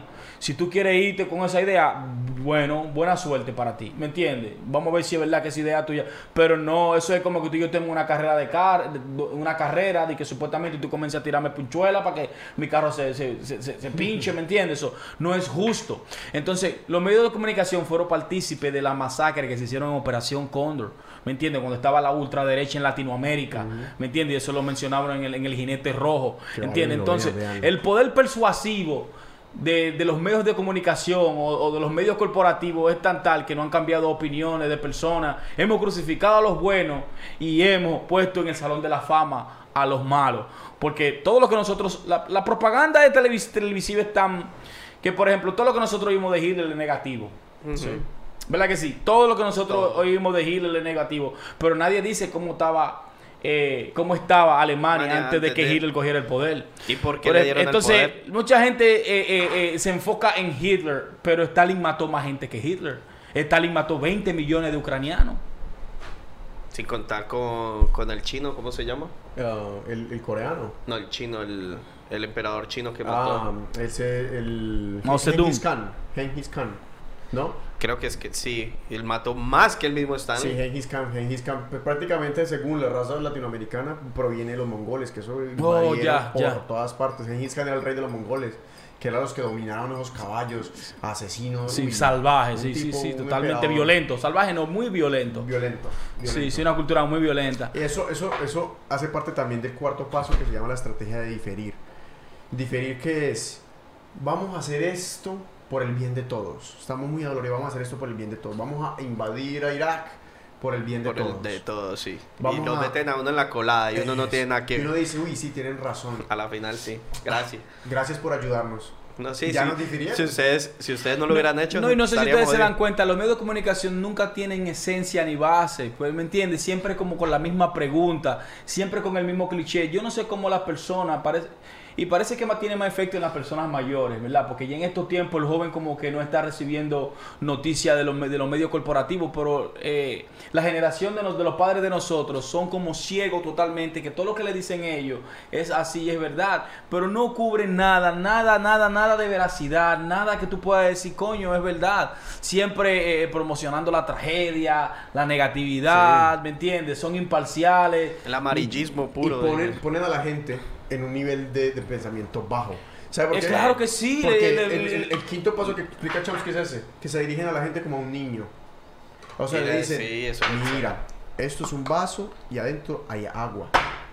Esto es. Entonces, así es que funciona. En vez de, cuando nosotros, cuando las personas que están viendo esto, incluidos nosotros en este momento, que hablamos de ideas un poquito compuestas y que tratamos de desarrollarlas, en ese mismo instante, cualquier persona que esté escuchando y cualquier persona que esté pendiente de lo que se está hablando, que lleve el ritmo de la conversación, ya tiene su mente en un estado más allá de, de lo que es de un niño, porque empiezan a razonar y Sí. empiezan a atar ideas y dicen, Dios mío, pero lo que él dijo no me convence, pero Pero tengo eh, esta idea. Y en este, ese, me gustó lo que dijo este, este tiene otro tipo de Y, razones, no, y de luego, luego uno dice, uy, pero mira esa idea que él dijo, sí, tiene razón, pero vení. Y, se, y empiezan a, a dudar y a, hacer ideas. Y eso es lo que menos La quieren. duda, ya con solo, con solo generar dudas, ya, tú, ya hemos ganado. Solamente con, el- con eso. Vamos a poner un ejemplo. Por ejemplo, mira, CNN, que en estos últimos años ha sido totalmente vapulada y criticada. Los ratings van a mil. Yo no sé cómo en, en Latinoamérica siguen viendo CNN, pero aquí en Estados Unidos es de lo peor, o sea, en ratings.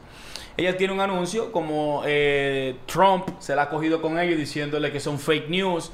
Ellos tienen un anuncio de que esto es una manzana. Esto es una banana. No dejen que te diga que esto es una banana.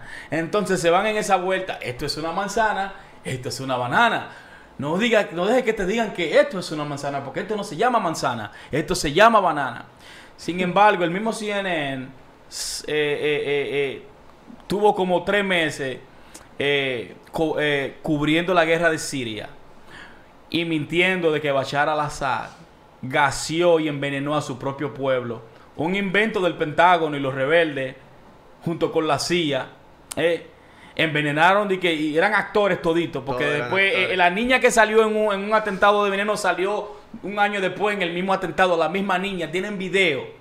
RT. eh, eh, Sí, la eh, niña eh, más salada. la- exactamente, la niña más salada, ¿entiendes? You know, so entonces, CNN utilizó eso como propaganda, pero ¿de dónde viene esa orden? ¿Me entiendes? ¿Por qué CNN está eh, eh, tan enfocado en que saquen a Bashar al-Assad de Y Siria? la opinión de público. ¿Me entiendes? No, y todo el mundo, ay, pray por Siria en las redes sociales. Yo no odio más que el cliché de la gente, pray for pray for Francia, pray pray for for- Syria. Get the fuck out of here, you're fucking retarded. Todo lo que Eh, pasa porque es mal. justamente lo que está hablando los medios de comunicación es lo que toman. es lo Claro toman. que sí, ¿me entiendes? Son como Y, micos. y eso es porque en los medios de comunicación, el sexto paso es apelan a las, a las emociones en lugar de la lógica y la razón. Ellos para hacer un, un problema, por eh, darte un ejemplo, hay una matanza. Ellos en lugar de ver los motivos por los cuales se realizó, quiénes son los, los, los del conflicto, muestran a la niña salada. Ellos muestran a los individuos sufriendo. Sí, para que la gente se conduela, claro. Eso, que y la sí. gente Claro. dice, ay, me ganó la Eso emoción. vende. No, y es que eso vende. Y, me ganó, y, y ya cuando activan la emoción, Ahí le meten. apañan la lógica, porque la lógica es tapada por los sentimientos. Porque cuando tú tienes ira, tú no estás en, en razón ni en lógica. Cuando tú tienes Sí. tristeza, tú no estás en razón ni en lógica. Tú estás en un estado. Sí, tú ves gente descuartizada y tú no te vas a poner a pensar en qué es bueno y malo. gente, vamos a analizar este problema, por qué sucedió y cómo evitar que suceda nuevamente. En lugar de decir, no sabe que lloren. Y eso es malísimo. No, Vamos a pray for matarlos. them. Vamos a, nosotros vamos a darle la solución. No, la gente debería pensar y dar la solución ellos mismos. Mira, te voy a poner un ejemplo. En estos días en los debates, eh, Tulsi Gabbard eh, destrozó a la que era en eh, Attorney General de California, Kamala Harris, en los debates de, de primaria del Partido Demócrata. Y ella le expuso el récord de ella como eh, eh, procuradora de, de California. Le dijo, ¿Cómo puede ser que tú te orgullosa de tu récord si tú perseguías a los afroamericanos, los metías presos por marihuana, metiste 1500 de ellos presos y te preguntaron un día a ti que si tú fumas marihuana y te reíste de ellos? ¿Me entiendes? Después eh, tuviste la oportunidad de quitar la pena de muerte, no lo hiciste. Y también tuviste la oportunidad de quitar el contrato a, la, a, la- a la- a las, eh, eh, a las prisiones privadas, porque aquí las prisiones son un negociazo, son como la industria farmacéutica. Sí, eso es un... ¿Me entiendes? Aquí el- las prisiones el- son el privadas. Prison Industrial Complex. Prison Industrial Complex, claro, eso es algo que nosotros tenemos que hablar de eso. Estados Unidos es la nación con más gente presa en, en el mundo entero. Y supuestamente al mismo tiempo de que es la más libre.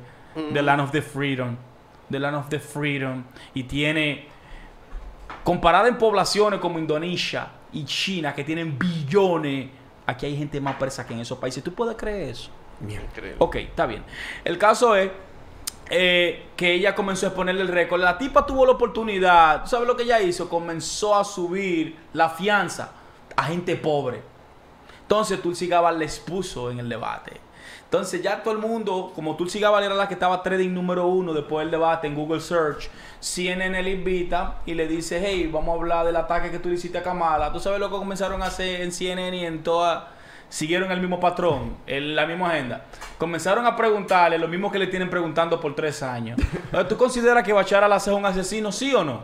Y empiezan con la misma. que por qué tú te por qué tú te juntaste con ese asesino pero la tipa es tan preparada que le dijo a Eisenhower se juntó con Stalin que mató 20 millones de gente fulano se juntó eh, se juntó con fucking Reagan y ya tú sabes fulano se juntó con fulano que mató tanto entonces si yo tengo la necesidad de buscar la paz aunque tenga con un dictador que tan yo me voy a juntar ¿entiendes? pero tienen tres años preguntándole lo mismo no pero ¿por qué tú no quieres decir que él es un asesino? Yo sé que se está guardando lo mejor de sí para los debates venideros. Entonces ella le va a decir, ¿tú sabes por qué yo a él no lo voy a considerar así? Porque nosotros también envenenamos gente ahí adentro y estábamos financiando gente que supuestamente eran rebeldes y resultaron ser Al Qaeda y Al Nostra. El Pentágono financiando Al Nostra y la CIA financiando Al Qaeda y los dos se están matando ahí adentro. Eso se llama proxy war. Eso lo estaban haciendo a través de Arabia Saudita. ¿Entiendes? Entonces, los medios de comunicación no te hablan de, na- de nada de eso. Nada más te dicen que Bashar al-Assad es un brutal dictador, que ha, que ha envenenado. lo- la misma historia de Saddam, la misma historia de, de, de- de Gaddafi. ¿Entiendes? Entonces, lo mismo Laden, pasa en, de Bin Laden. Entonces, eso pasa también en Latinoamérica. Y los medios de comunicación manipulan la opinión pública. Mira, por ejemplo, el resultado de Donald Trump y Hillary Clinton. Donald Trump es un candidato anti medios de comunicación. ¿Me entiendes? ¿Por qué? Porque no sigue el status quo. ¿Me entiendes? No sigue la manera que ellos quieren que él. Políticamente correcta. Políticamente correcta. Pero los medios de comunicación en todas las encuestas daban a Hillary como por 10 o 15 y 20 puntos. Inclusive la daban en Las Vegas como un 98 a 2. Y ustedes saben el resultado. Por eso cada vez más las personas están dejando de ver eh, medios corporativos y están, y están yendo a las redes sociales. O están yendo eh, al internet. Pero el único problema con eso es también el poder absoluto que tiene Google. Y que, tiene, Facebook. y que tiene Facebook y que tiene YouTube. ¿Me Y entiendes? Amazon, sí. Google. Mira, Google es tan poderoso que el 93% de lo que se busca en internet pasa por ahí, del planeta Tierra. Entonces tienen algoritmos que ellos te sugieren y a veces te esconden. ¿Me entiendes? Entonces yo creo que una entidad con tanto poder tiene que ser de verdad Y regularizada. ellos, y Facebook y Para que no sea imparcial. Son, son las nuevas formas de medios de comunicación, porque Claro de ahí que es que nosotros tenemos las Claro, noticias, la todo el tiempo ya. Claro que sí, Por entonces- ejemplo, yo como yo como mi hermano, yo también llevo años sin ver televisión. Entonces muchas veces a veces la gente me habla de unas cosas que están pasando y yo, bueno, no, no, ni idea, mano. ¿Eso qué? No, no tengo idea. A veces sí me causa curiosidad, ¿a quién voy? San Gogo. Porque yo no veo televisión. Sí, Entonces, sí. si tú dices lo que es cierto, o sea, también San Google me puede llegar a ocultar a mi información porque uno, uno, Esa- uno y- y confía eso en que. con ese paso que se llama mantener al público en ignorancia. Porque si tú tienes un newsfeed de Facebook, ellos son los que están eligiendo qué tú ves y qué no ves. O sea que el ellos, tiempo. ellos están aplicando la ley de la ignorancia. O sea, te vamos a mostrar toda esta información, pero vamos a ignorar este resto. No importa, no, no, no, mírate este. Mi- Fócate en mírate, mírate este niño cayendo de un segundo piso cuando lo atrapan y ¡pum! Te gusta, te Eh, gusta. bacano, ¿no? Ahora te va a mostrar este, este tipo aquí dándose, dándose bala con este otro. Uh, bacano, ¿no? Y este tipo con los memes, bueno, es una nueva cultura y es completamente aceptada y hace parte de nosotros, pero cada individuo debe ser crítico en ese sentido. Y debemos saber que hay información que se ignora y que es deber ciudadano, civil, social y personal de buscar. Es, es, es deber buscar política. Te doy otro, otro ejemplo de lo vil que son los medios de comunicación, el caso Venezuela. Yo no, yo no, yo- hemos hablado, yo no estoy aquí para defender a Maduro, I don't give a fuck about Maduro, ¿me entiendes? Pero los medios de comunicación han sido tan imparcial con ese tema que, no, mira, que la gente en Venezuela se está muriendo de hambre, que la gente se come la basura en la calle, que en esto es... Pero nunca te dicen en los medios de comunicación que las sanciones que le impone Estados Unidos, que le priva es el comercio. Inclusive en estos días tenían un barco anclado en el canal de Panamá que era de medicina. ¿Me entiendes? Entonces, si tú no permites que la medicina entre, si tú no permites que la comida entre, si tú no permites que, que, que, que los... ¿Qué sucede? Ahí se arma un hecatombe, se arma un caos, ¿me entiendes? Mueren más personas Mueren más personas, pero los medios de comunicación no dicen eso en, los medios de comunicación, no dicen en las noticias. Nada más dicen que Maduro es malo, que Maduro está matando al pueblo de hambre. You know, eso se llama guerra de cuarta generación. ¿Me entiendes? Guerra de cuarta generación. ¿Cuántas veces nos va a pasar? Van a tumbar un avión, utilizan a una planta televisora y dicen que fueron los cubanos para tener una justificación de invadir a Cuba. Entonces, con todos estos documentos que han sido desclasificados, ¿por qué la gente no entiende el poder persuasivo que tienen los medios y la mentira que tienen los medios, especialmente aquí en Estados Unidos y Latinoamérica? Es un copycat. Es un copycat de lo que es Estados Unidos, porque lo hacen todos los países corruptos. Y dice, ok, si el jefe es corrupto, nosotros también.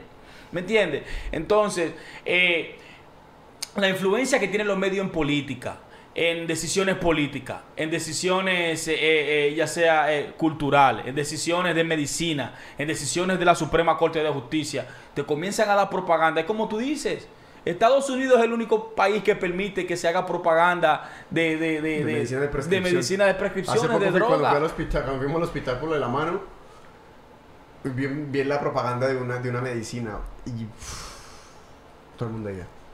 Entonces, ¿Y sabe qué dice? Ask your doctor. Eh, eh, esa, eh, esa ignorancia, ¿me entiendes? O sea, a es- mí me da risa esas, esas publicidades de medicina, ¿no? Te dicen, te cura el dolor de pezón. Y después dice, Se te aca la nariz. y, tal, y yo no sé qué posibles consecuencias en la nariz se te puede caer el pipí también, el culo también. y- No, claro que sí, te puede dar una hemorragia interna, 10 te puede quedar ciego. No, loco, son nada 10 más dice- segundos sí, de que te dice te cura el pezón. y un minuto, minuto de lo de, que ne- de lo- de los efectos secundarios, te entiendo, Sí, te sí, entiendo sí, sí. completamente. Y, la- y- y tras de eso la gente no entiende. O sea, lo ve y dice, oh, está chiva para curarme el pezón. Entonces aquí mira la, aquí mira la relación que tiene CNN y, y que es eh, eh, la planta televisora donde más corporación tiene de la industria farmacéutica que se anuncian por donde ellos, ¿me entiendes? Mira la relación que tiene. Esta gente te están vendiendo un producto que te está matando, eh, lo legalizan y lo promocionan Y el gobierno acepta que y se el venda. gobierno acepta, ¿me y que se entiendes? ponga el precio que sea. Y el, no, el precio que le da su gana. Entonces, ¿me entiende? La persona tiene que despertar y volver al origen. ¿Cuál es su origen? Volver a la base. Ok, vamos a comenzar desde cero. Eh, ¿Me entiende? Entrar en su ocaso. Descienda. Hay que descender obligado hacia las profundidades para poder levantarse. ¿Me entiende? Para poder entender este monopolio. Y para, eso- eh, eh, Y eh, eso requiere un proceso de excelencia. Y en los medios de comunicación promulgan la mediocridad. ¿Qué es la mediocridad? No, te entregamos este poquito, se hizo lo que se pudo, negativi- ne- negatividad. O sea, trata de mantener a la persona en un nivel de estado de mediocridad, de conformismo. No sé en Colombia, pero en República Dominicana hay un degrado en la televisión que yo nunca lo había visto. No, en todo lado. República Dominicana, oye, a mí me da vergüenza las Hola. personas que trabajan en televisión en la República Dominicana y el trabajo que hacen, promoviendo, eh, eh, eh, ¿cómo te digo?, Eh, violencia, promoviendo eh, eh, falta de respeto, promoviendo la, la, la promiscuidad. A mí, las mujeres están en cuera. Yo no tengo nada en contra de, de- de maricones ni nada de eso, pero ¿me entiendes? Cuando tú comienzas a promover, a hacer propaganda de mariconería, de, de droga, ¿me entiendes? Toda esta televisión de que, de que la viuda de la mafia, que el, El capo, que el sapos, capón de sí. los sapos, que si yo, que a mí todo lo fácil, Bueno, la vida fácil. It's ok. ¿Me Por entiendes? ejemplo, esas, yo no digo tanto porque esa Alice, algunas de esas de, de los mafiosos, no todas, porque ya después han hecho unos remake, pero bueno, por lo menos están contando una historia que fue, pasó y es un es, es algo, fue algo. Sí, pero como la dramatizan, te- entran en tu mente. Pero cuando te llegan y te ponen 1500, creo que tienen 1500 a 2000 capítulos de la maldita Rosa de Guadalupe.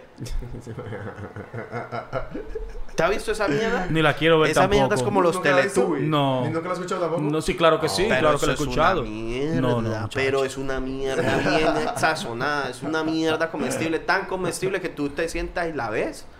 Y es como los Teletubbies, tú te das el siguiente. Y el otro día llego y pongo Netflix.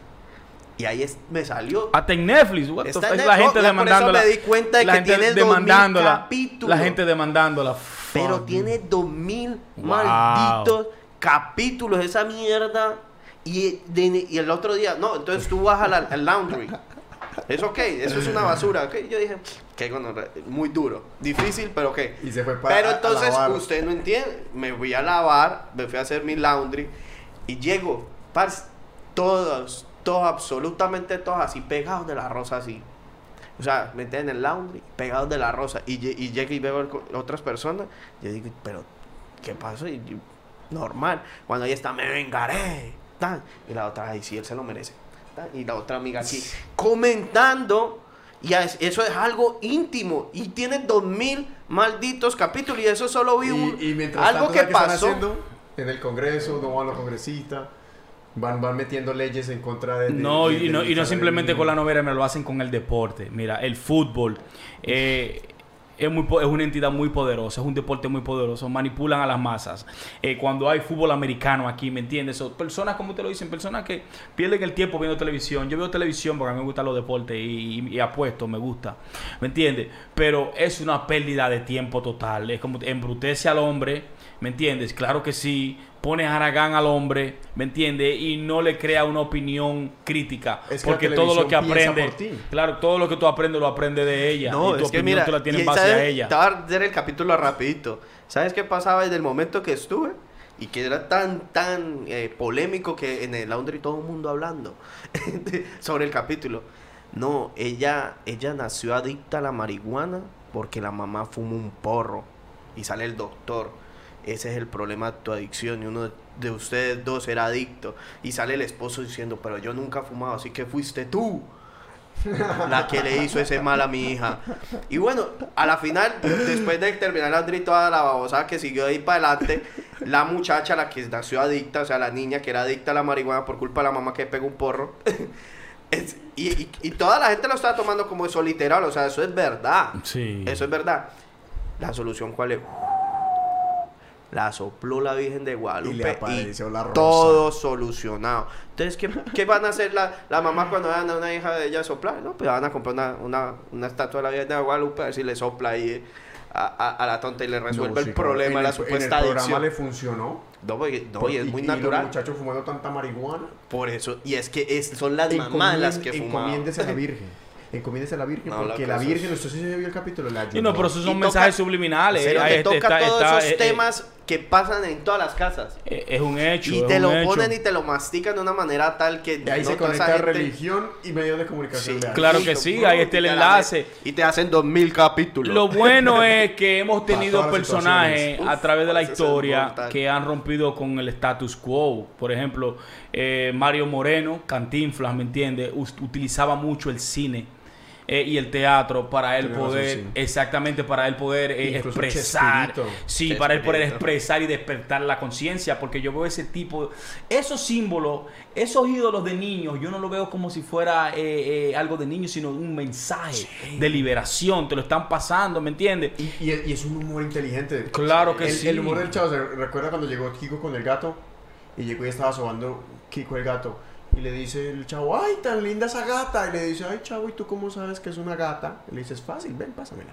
Si tú la coges y la sobas. Y si se pone contenta, es gata. Y si se pone contento, es gato. Pero te hace pensar. No, no, claro que pero sí. Claro, el lenguaje tiene dualidad. Claro y luego que sí. sale Godínez. Godínez, ¿en cuántas partes se divide el cráneo? Pues depende del garrotazo. Yeah, o sea, tú tomas ventaja de lo que, de, de situación, del lenguaje. a Tú puedes hacer algoritmo. crítico. De aquí yo puedo pensar esto y puedo pensar por aquí, Sí. por la izquierda y por la derecha.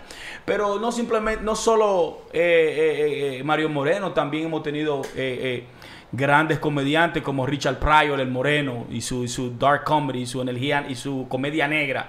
¿Me entiendes? Eh, eh, eh, relatando la esclavitud y el racismo en Estados Unidos en una plataforma de donde lo están viendo nada más son blancos. ¿Me entiendes? No, eran pocas, eran pocas personas de color que se le daba un micrófono en los 60. Y una de ellas era Richard Pryor, después Muhammad Ali. ¿Me entiendes? Y ese tigre, lo mismo era con George Carlin, ¿me entiendes? El judío, el, el- el viejo, ¿me entiendes? Eh, le dan una plataforma y pasan el mensaje. Lo mismo pasaba con, con- con Richard Hitz, creo que él, que dicen que Alex Jones. El mismo Alex Jones. ¿Me entiendes? Y en Colombia, en Colombia existió Jaime Garzón. ¿Te acuerdas? Jaime Garzón fue también una figura. ¿Me entiendes? Y lo mataron por, por hablar No, claro que sí, ¿entiendes? Entonces, de una manera u otra, a nosotros eh, por lo menos nos llega, eh, ya sea en la religión, ¿verdad? ya sea en la, en, en la doctrina, ya sea en los medios de comunicación, nos llega como una luz, mira, por aquí abajito, hey, yo estoy aquí también, no le haga caso. ¿Me, entiendes? De una manera, quizás nosotros no seamos lo suficiente y estemos tan persuadidos que no nos damos cuenta de que nos están llamando hacia el otro lado, ¿me entiendes? Hey, no, no tome la decisión eh, pre- eh, prematura, so, siéntate y piénsala antes de que tú la tomes, porque tú le vas a pasar eso de generación. So, tú te comes la, la- la uva agria y tus hijos van a tener la dentera. Hasta que tú rompas con eso y digas, no, yo no tengo que tener la dentera por las uvas, por las uvas agrias que mis padres consumieron. Ahora esto es diferente, mis uvas me las como yo. Las de mis padres son mis padres. Y ahí ya tú te liberas de lo que es que te Y esa- ese tema también de liberación también va con un temita ahí de la, de la religión rápido. Ese, ese tema de que here- heredamos los pecados de los padres. Bueno, Es que yo no tengo, es que yo no tengo por qué. Mira, vamos a hablar de eso. Yo creo que sí. No, yo no digo Yo los pecados, sí. tú, tú, tú. Metafóricamente. Sí, Actitudes, sí. actitudes de tus padres tú Sí. heredas. Pero que le llamen pecado, I don't, understand, I- I don't understand. Exacto, pero por ejemplo, como usted dice, la manera metafórica es real lo que dice la Biblia, pero el problema es que la gente dice, ah, no, como mi papá fue así, yo voy a hacer así. Entonces, le, Ah, le- se- se, se- se libera su carga Y dice, no, usted va a ser igual que su papá. Sí, esa, fue, Ah, esa es lo que me tocó. ¿Por qué? Porque es que No hay razón de tener que por las uvas agrias que comen tus padres. No hay razón. Si tú eres una mente libre, ahí es que viene. De la única manera que tú puedes ser persuadido por los espíritus de tus padres, ¿me entiendes? Por los demonios de tus padres, si tú eres una mente débil. Eso. Pero si tú eres una persona que entraste a la edad de la razón, razón, ¿me entiendes? Se divide en dos. Entonces ya tú puedes decir, ok, ah, ah, no me gusta esta actitud de mi papá y no me gusta esta Y, actitud de y- mi y- mamá. y cuando tú te, te enfrentas a una situación, genéticamente hay dos personas enfrentándose a la situación. El gen de tu padre y el gen de tu madre. Ahora, hay uno que es más dominante que el otro y una forma que tú vas a reaccionar a la misma situación. Pero si tú eres una persona con criterio, está el tercer, el tercer, el tercer paso. El- la tercera persona que toma la decisión, que eres tú. Si uno se deja llevar por la inercia de los pecados de los padres, por decirlo de una manera, pues obviamente uno va a tomar siempre la decisión que no es.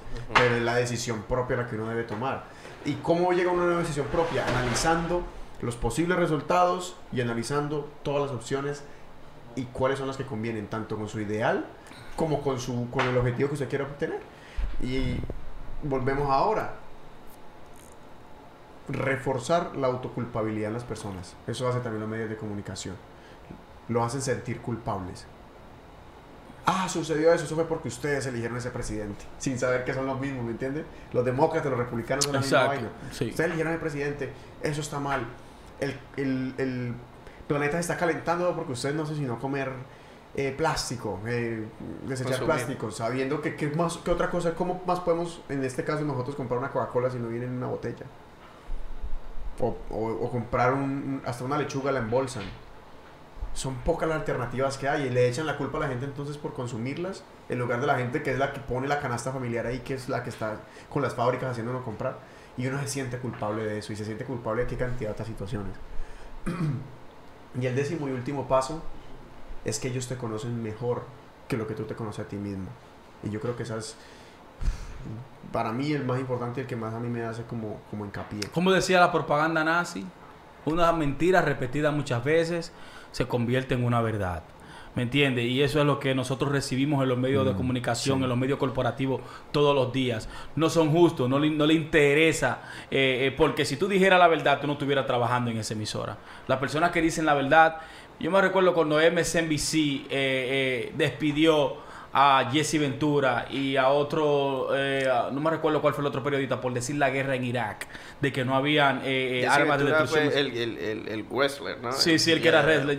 Jesse Barry Ventura. eh, uno-. Ese era uno de mis favoritos. luch- Jesse Barry Ventura. Ese tigre era Navy SEALs. ¿Y qué ese era? ¿Un tigre- luchador? Era un luchador de la de WWE. la- Cuando la WWE era F, no WWE. Él se- de, ese, de él se basó mucho Trump para, para hacer su, su, su propaganda.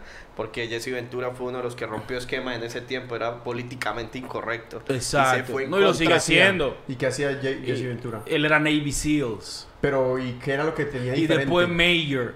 Bueno, Bueno, era un luchador. era luchador, era un luchador superstar. de lucha libre. Bueno, sí, el Sí, tigre tiene muchas y cosas y polémicas.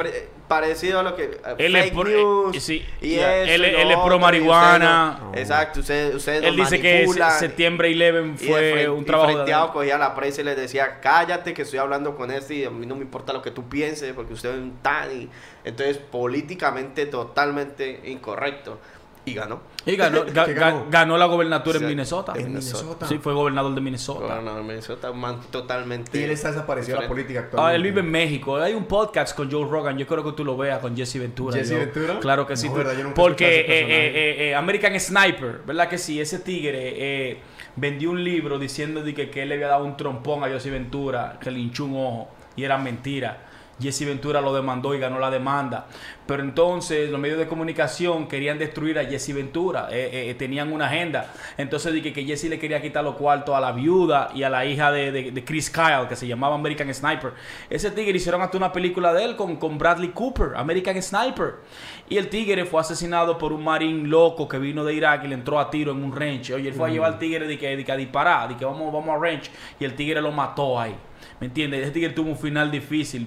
Eh, y aquí mucha gente lo considera un héroe, pero yo no lo considero héroe porque un, un sniper lo que es un fucking cobarde. Eso está matando gente sin el otro estarlo esperando. So, yo no veo por qué tú le vas a dar medalla a una gente que esté matando gente así, ¿tú me entiendes?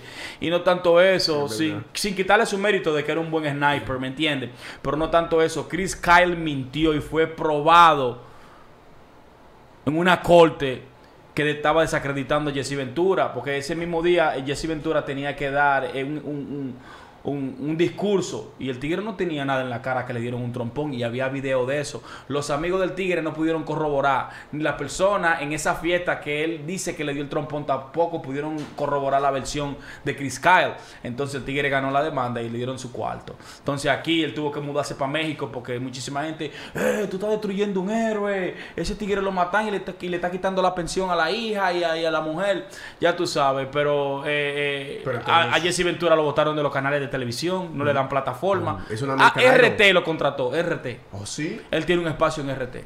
Pero él, él Porque el ahorita es- tigre, el tigre monta eh, eh, eh, ¿Él es contemporáneo motocicleta. o él ya es, o él ya es un, ya es un señor? Ya, No, un yo un señor, señor, ya, él ya. tiene setenta y pico de años. Ya, el tigre hasta de los Mongols. De Eso- la, de la banda de... que- de- y el- de- de Él ganó las de los elecciones de motores, Minnesota sí. como ¿qué? en el 2000, algo así. Sí, sí, sí, En el sí. 2000 eso fue. No, y el tigre barrió, Ah, ¿me entiendes? es- Él vive en México, él es pro marihuana, antiimperialista. Ah, habla de, de, de, por ejemplo, de teoría conspiratoria, del HARP que tiene Estados Unidos, que controla el weather, como el terremoto, como hacer terremotos, eh, huracanes y todo eso, de ese programa que tienen en Alaska. ¿Me entiendes? Eh, sí, el tigre habla de que septiembre, septiembre 11, dice él que fue un inside jobs, ¿me entiendes? Un trabajo de adentro. Eh, habla también de Operación Norwood, de fucking todo eso es lo que nosotros hablamos, ¿me entiendes? So, you know, el tigre es intelectual. Sí, yo me muy intelectual y muy difícil. Bueno, una vez él tuvo en el programa de fucking eh, Pierce Morgan y también él se limpió el culo con Pierce Morgan. Pobre Piers Morgan. Muy claro, todo el mundo, lo- todo limpia el mundo se limpia el culo con Vale, él. Shapiro. Pi- Piers Morgan es el sanitario Alex de los Jones, yeah. Ahora está de que en Good Morning Britain. de que, es un varas ahora. Get the fuck out of here, my nigga. 77 it says welcome in again if you try to take our lives. Yeah. Oh, I can talk like that. Tomatoes. Yo, that Ah, stupid, no, man. Eh, no sé, Alex Jones Ah. stupid, bro. No, man. Entonces, los medios de comunicación nunca va a permitir que una persona que tenga una veracidad, que tenga la verdad, hable en televisión. Todo es manipulado, es una manipulación. Entonces, nos manipulan los domingos cuando vamos a buscar dirección de Dios. Y nos manipulan en la casa de lunes a viernes, de lunes a sábado, cuando venimos de trabajar. En Colombia, en Colombia todos los días todavía, todavía hay un espacio a las 6 de la tarde que se llama el Minuto de Dios. What? ¿Y sabe cómo termina? El padre, ese, oiga, ese padre es inmortal. Él es un padre- maldito viejito. Yo, yo toda la vida he visto el mismo señor y todos los días dice lo mismo. Dios mío, en tus manos colocamos este día que ya pasó y la noche que llega. Y ya uno dice, pues puta a dormir. Ya. Porque ya acabó el Se día. me ¿no? acabó- Ya se acabó. bueno, a dormir. Sí, pa, eso es- hace ya, parte de la cultura. como Ya que se- los medios de comunicación se van metiendo en, el, en la psique Mira, del individuo. mira, los medios de comunicación, vamos a, vamos a, vamos a extenderlo porque Hollywood también eh, tiene... Mm. Hollywood crea mucha controversia. No sé si ustedes han escuchado que hay una controversia con la princesa de, de- de Disney, con los superhéroes, con la sirenita, con Mermaid, que era prieta, que no, que era blanca, que todo lo hacen, todo lo hacen una discusión racial. Pero para Por el tema de inclusión. eh, sí, engendrar, ¿me entiendes? La cizaña. ¿Me entiendes? Primeramente, los dioses de Egipto, todos son blancos. Dioses de Egipto, de, en África, y todos son blancos. ¿Me entiendes? O sea, es evidente que ellos quieren causar como el, tema de discusión, ¿me entiendes? De que no, que eso no es así, que eso fue así. Y como ustedes dicen, eh, desvían al público de una percepción de quizá vayan a pasar una ley que las personas digan, oh shit, esta ley no está bien. Esa gente trabajan hasta las 3 y a las 4 de la mañana y pasan ley a las 2 de la mañana aquí en el Congreso norteamericano. Cuando se quería pasar eh, eh, eh, Neutrality Net, lo querían hacer era trabambalines. Y hubieron un par de congresistas que dijeron, what the fuck, ¿cómo a así? eso No, eso es, ¿me entiende? Totalmente la privacidad del individuo, eh, no le quieren, no quieren tener, quieren tener control absoluto. ¿Me entiendes? Quieren tener control absoluto. Eso entonces, ¿me entiendes? Yo creo que el arte de manipular, de persuadir al individuo, es la religión ligada a los medios de comunicación y entretenimiento, ¿me entiendes? Porque tú escuchas y ves, so, tú no tienes una opinión propia, so, tú no. tienes un pensamiento crítico. Y hay muchas personas que se hacen héroes, ¿me entiendes? Ah, no, eh, eh, eh, eh, Capitán América. Oye, cuando yo veo gente hablando de que, que viste a Thor, viste a los Avengers, get the fuck out of here, man. ¿Me entiendes? Si tú no me hablas de un sentido espiritual, de algo que, que pueda beneficiar a mi ser, a mí no me hable que el hombre araña murió, que, que, que Tony Stark que tiene, de que no me hable de eso. Iron Man, ¿Me entiendes? Claro, a mí de verdad, ¿me entiendes? Entonces, No, y te salen con unas cantidades de... de, de, de- la televisión enferma, la radio enferma. El cine igual. Claro que sí, ¿me Y entiendes? de hecho hoy en día haciendo cada remake que pueden hacer porque ya no tienen nada, porque todo lo tienen que vender de la manera más, más vulgar, ya no hacen nada profundo, son pocas las películas que usted al año hoy en día se va acabando. Salen unas pendejadas No, no. y venden el sexo, venden esto, venden lo Claro, otro, entonces ahora y eh, eh, todo lo están, ¿me entiendes? Lo están confundiendo todo, ¿me entiendes? Dividiendo todo. Entonces ahora eh, hay muchos héroes de que, de que linterna verde maricón, de los super amigos, ¿me entiendes? No, inclusive, por ejemplo, tú sabes que a mí me gustan Eh. los juegos, lo- los videojuegos. Sí, sí. Y, y resulta que es un juego que se llama Apex. Y un- ya uno de los personajes, primera vez, dale. uno de los personajes de, de Apex ya lo pusieron inclusivo también ya. O sea, de los, de los 12 que hay, no sé, ya uno es gay. ¿Y Y cuál es el- que era ese? El gordo, Gibraltar. Gibraltar. Y es gay. y, que, y, que, y que habla todo grueso. Y no, ¿y sabes qué es lo peor? Para ser bien inclusivo. Gay, negro. De una vez, pa. Salieron de ese Ya, problema. pa, Salieron del mismo problema de un solo carácter. No, come on. Ay, pero es que sí son, fastidiosos, parce, con eso el tema de la inclusión y con la- el tema de las publicidades en, en el tren. A mí me tienen fastidiado. A mí. Yo soy la persona, como dice Donald Trump, I'm the least, least racist person you ever, you'll ever meet. O sea, yo, yo parce, soy re inclusivo. A mí me parece que incluso es bacano que es- ah, cada quien como que tome su personalidad y la exprese a su manera. Si le gustan los hombres, expréselo. Si le gustan las mujeres también, está bien. Pero hace parte de tu vida personal, eso ya después tratan de hacerlo como que para que gire alrededor de una cultura. No, y te tratan, por ejemplo, lo que tú dices, por ejemplo, nadie sabe el espectro gay. Vamos a hablar solamente de la parte de, los varones. En su espectro gay, la cantidad de matices que hay. Y quieren a veces llegar y, y- y venderte un determinado matiz o un determinado estereotipo de- del buen gay. Sí. O sea, dejan por fuera a los tran- transgenders, a- aparte de los pride. Estamos hablando de, de- de los medios de comunicación. Casi no, lo- no les dan su- la posibilidad de que ellos expresen como... Sí. O sea, porque es muy variado como su bandera. Eso es multicolor, eso hay cantidad de, de géneros en, en un. Entonces no hay posibilidad... O sea, y lo quieren incluir en el gay. No, eso son cantidad de personalidades que son totalmente diferentes. Y le, y le ponen entonces encasillan a las personas y le hacen creer que la sexualidad es el e- eje vital de su vida. Ajá. Y entonces le dicen, no, es que como ustedes tal, tienen que eh, ser, ese tiene que ser su único tema de conversación, así tienen que ser, así se tienen que vestir, Sí, así, así tienen tiene que que, actuar. andar, Y tienen que entonces ustedes decir am- abiertamente y luchar por ese derecho de ser, de ser, de ser gay. Entonces, ¿qué es lo que sucede? Que la sexualidad es solamente esta parte De la, toda la de todo lo que compone el ser. Y entonces quieren, estamos diciendo, sexualizar la vida. Y decir, ¿saben qué? El movimiento gay representa la vida de las personas que son homosexuales. ¿Por qué no puede haber una, o sea, en el, en el caso del movimiento gay, que sea una persona completamente común y corriente? Y los No, hay. los hay, yo el otro, el otro día conozco. estuve viendo un video Yo hasta conozco- buenísimo de que, de, de que hablaban y salían muchas personas gay diciendo yo soy gay pero no me gusta eh, vestir rosa. Yo soy gay pero no me gusta esto. Yo soy gay y lo otro. Y, y toda la gente, lo, todos los quieren encasillar como los que salen en el Pride. Pero ¿y cuál es, qué es lo que, qué es lo que ganan? De verdad esto tiene que ser parte de un plan. Yo no creo que eso sea algo normal. Porque Confusión. eh, hay batallas que valen, hay batallas que valen la pena. Por ejemplo, el Civil Rights Movement valió la pena. Eh, el movimiento del trabajador valió la pena. El movimiento de la mujer valió la pena. El movimiento gay vale la pena, pero hasta cierto punto vamos a seguir, ¿me entiendes? Porque eso tiene que parar en algún momento. Eh, sí, vamos es- a, darle, es- vamos a darle el mismo derecho. Yo estoy de acuerdo con Sí. eso. Ahora, yo no estoy de acuerdo que a un baño de niña entre un hombre grande. Diga porque se sienta mujer. ¿Entiendes? Porque genétic- genéticamente no es una mujer. Genéticamente no es una mujer. Pero al punto que ha llegado la sociedad hoy en día, que es un plan evidentemente neoliberal, ¿me entiendes? Es un plan de globalización, en donde el libertinaje se vuelve una costumbre, ¿entiendes? En donde eh, eh, los niños pueden... eh, en estos días me estaba diciendo una persona de que los padres de esa niña o de ese niño, ellos le ponen todo tipo de ropa porque ellos no quieren que tenga prejuicio de, de sexo. Son un niño con un vestido. Explícame eso. Explícame eso. Y no estamos sonando aquí de que Adán y Eva, que la Biblia lo hizo así, que No, tiene que, que no se sí, trata no, de no, eso. ¿Me entiendes? Se Pero trata de si usted tiene una es- si usted tiene una preferencia sexual, está bien. Usted tiene los mismos derechos que yo. Yo, el problema que yo tengo es cuando tú promocionas, cuando tú haces propaganda, cuando tú quieres obligar, cuando tú quieres inculcar. La inocencia de un niño, déjelo que crezca. Entonces- déjelo que salga, como decimos en nuestros ¿Cuál países, es- del closet. Va- porque déjelo vamos a tratar de, de entenderlo. ¿Cuál es el beneficio de eso? ¿Cuál es el beneficio de eso? Y el rol que tienen los medios de comunicación.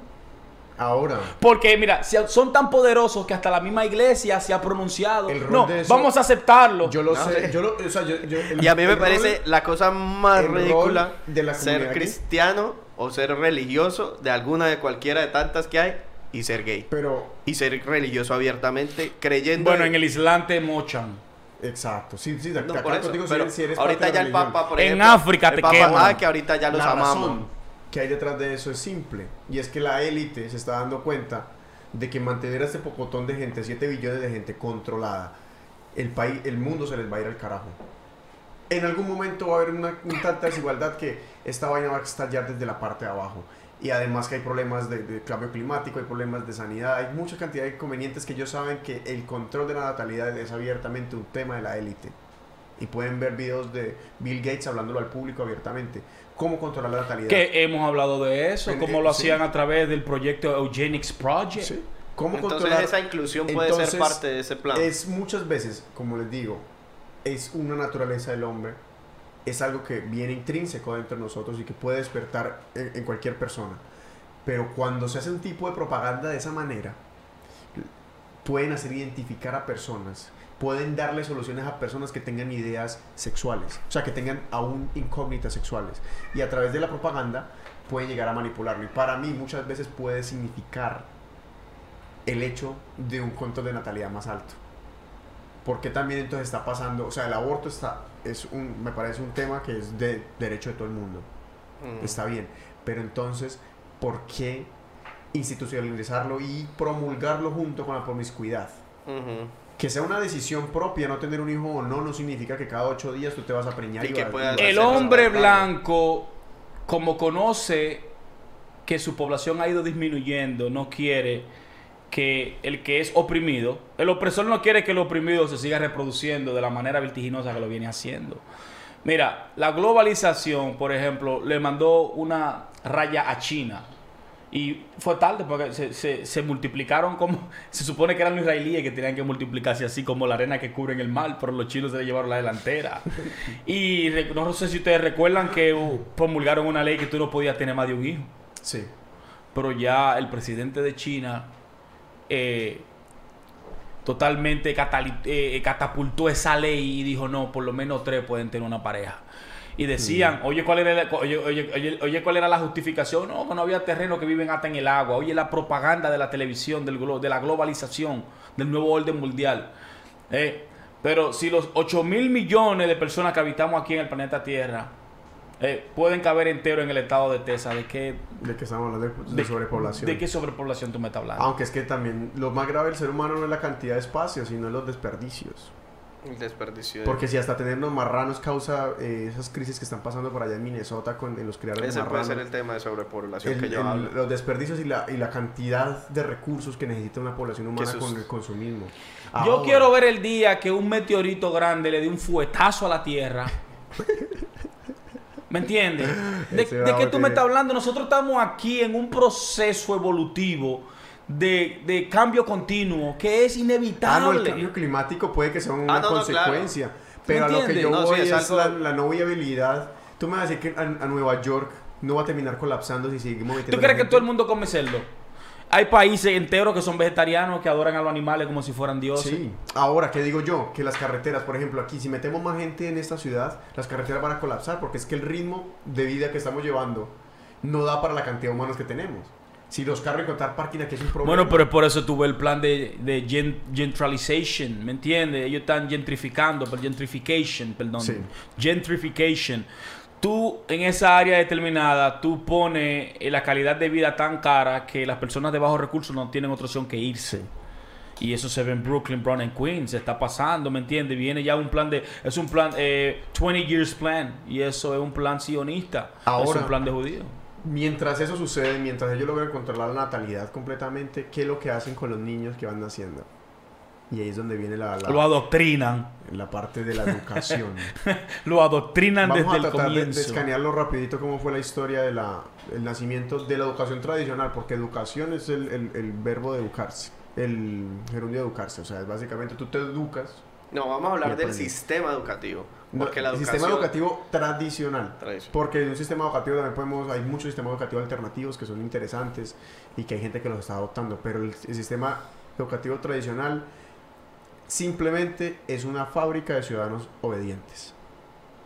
Sí, y David lo estaba comentando, nació en Prusia, a merced de la Revolución Francesa. Dijeron los, los oligarcas dijeron, no vamos a permitir que otro Napoleón nazca, ni ningún Diderot, ni ningún Voltaire, ni Rousseau, ni nada de esa gente. Vamos a, el conocimiento no lo va a tener la gente. Esto, esto, esto tiene que ser dado en dosis. Y tenemos que entonces, para evitarnos ese miedo que de Napoleón como puso el país patas arriba, vamos a decir, el establecimiento creó el sistema educativo la mano con la iglesia católica. O, con la iglesia eh, encargada de esa zona. Y desde entonces, ¿qué son las iglesias? Máquinas.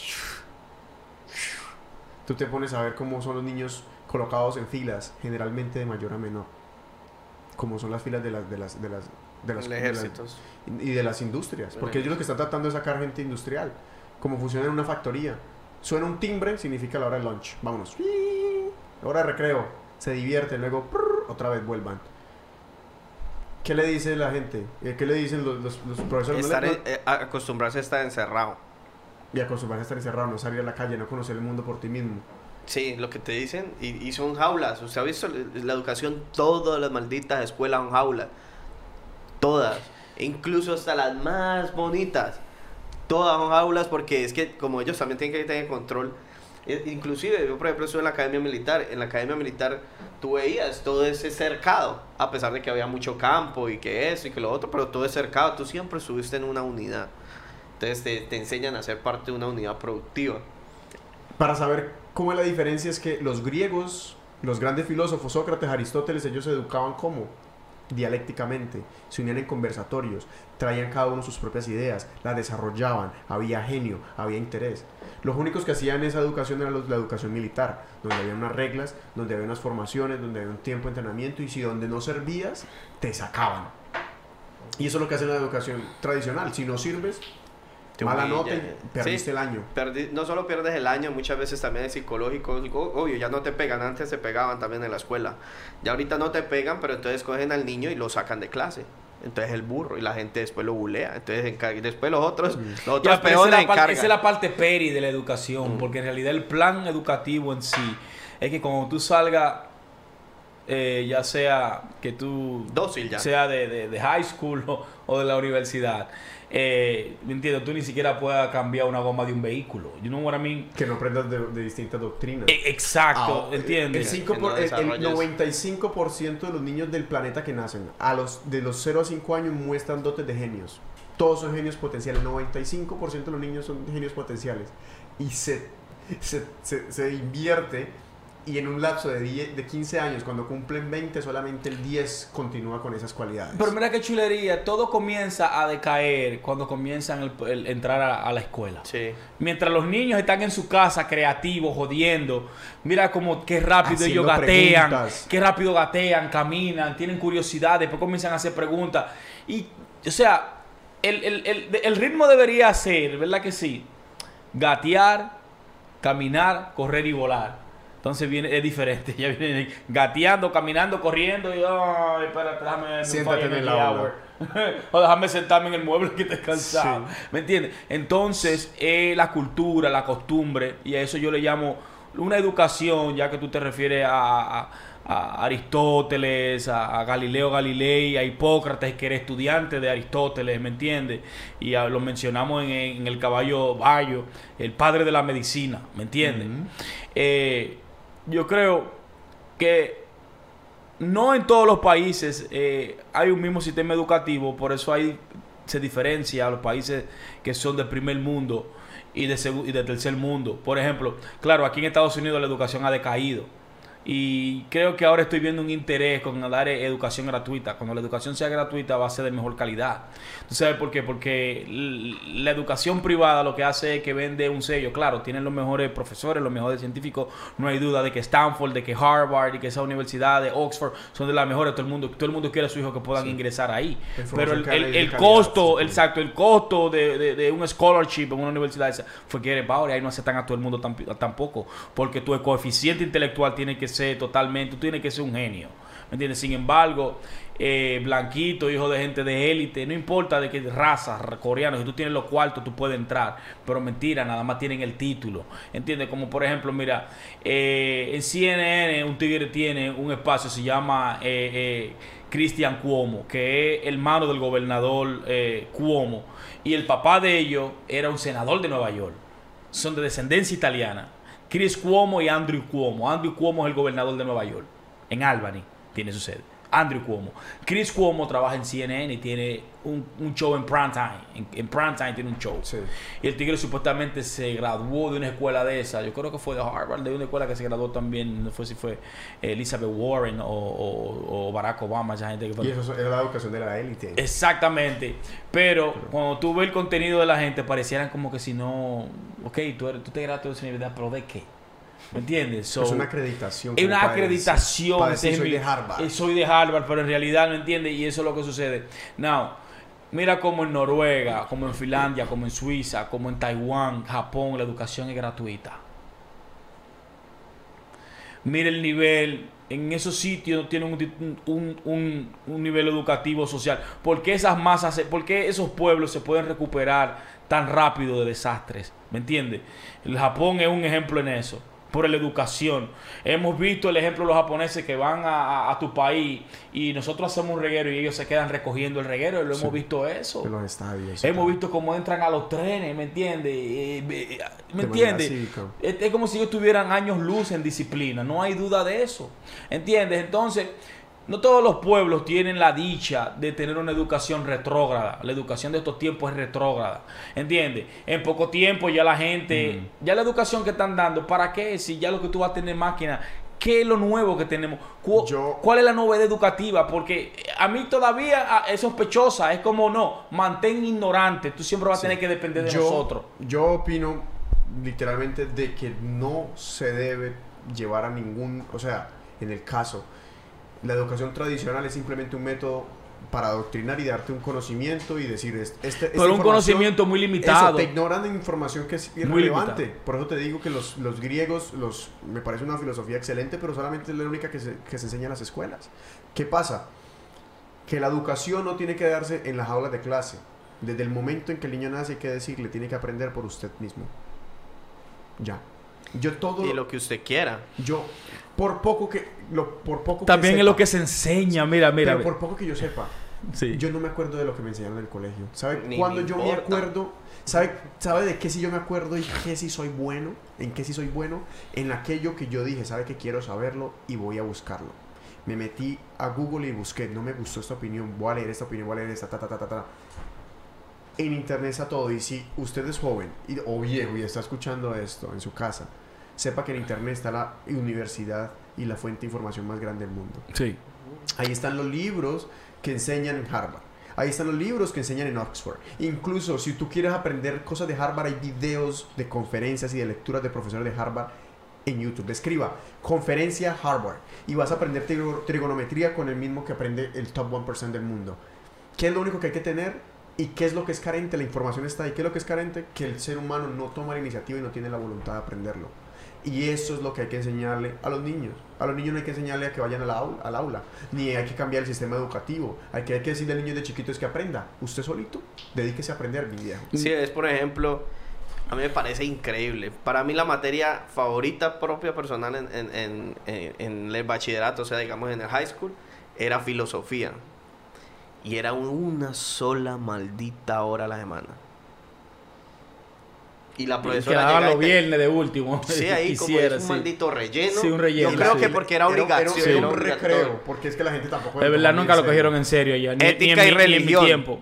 dos veces por semana, día dos horas cada una, hablando de, de todas sus, sus huevadas. Y, y la cosa fi- y la, y la parte filosófica que debería ser como, deberían ir pareja, ok, me vas a hablar de este, pero este también refuta acá. Y ahí sí no, y no ponían nada de los, de los filósofos que refutan la iglesia, porque es un patrón. Pero gracias a esa maldita ahorita, yo aprendí que era Aristóteles, quién fue Sigmund Freud, el super yo. Y, y yo me comí, me acuerdo de esos libros de filosofía y la profesora yo le pedía el libro el próximo año.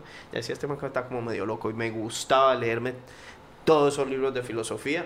Y, y, a ella, y a ella, pues personalmente, ella era feliz dando su materia. Entonces fue una buena profesora. Y yo me acuerdo que también los otros muchachos ahí, mirando para el techo y, oh, me estamos hablando de una cosa. Porque o es que sea, le enseñan a, a- a las... y Lo dijo Gabriel García Márquez, ¿recuerdas? Cuando él escribió la constitu él fue secretario de la Constitución Política de Colombia en 1991 y él dijo, Colombia lo que necesita es una educación que no genere llenura, sino que genere hambre. ¿De qué sirve usted coger y decirle, venga, métase a Aristóteles? Venga, métase, venimos y vamos por los mismos ríos.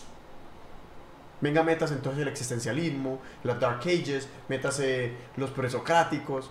Mira, ¿Y cuál es la razón para aprenderlo? Explíquele la razón y el niño lo va a hacer solo. aquí voy, aquí. ¿Por qué Estados Unidos se desarrolló tanto? ¿Y por qué cuando las élites vieron eh, el interés que tenía el gobierno estadounidense de que sus ciudadanos sean los mejores del mundo y mejor preparados?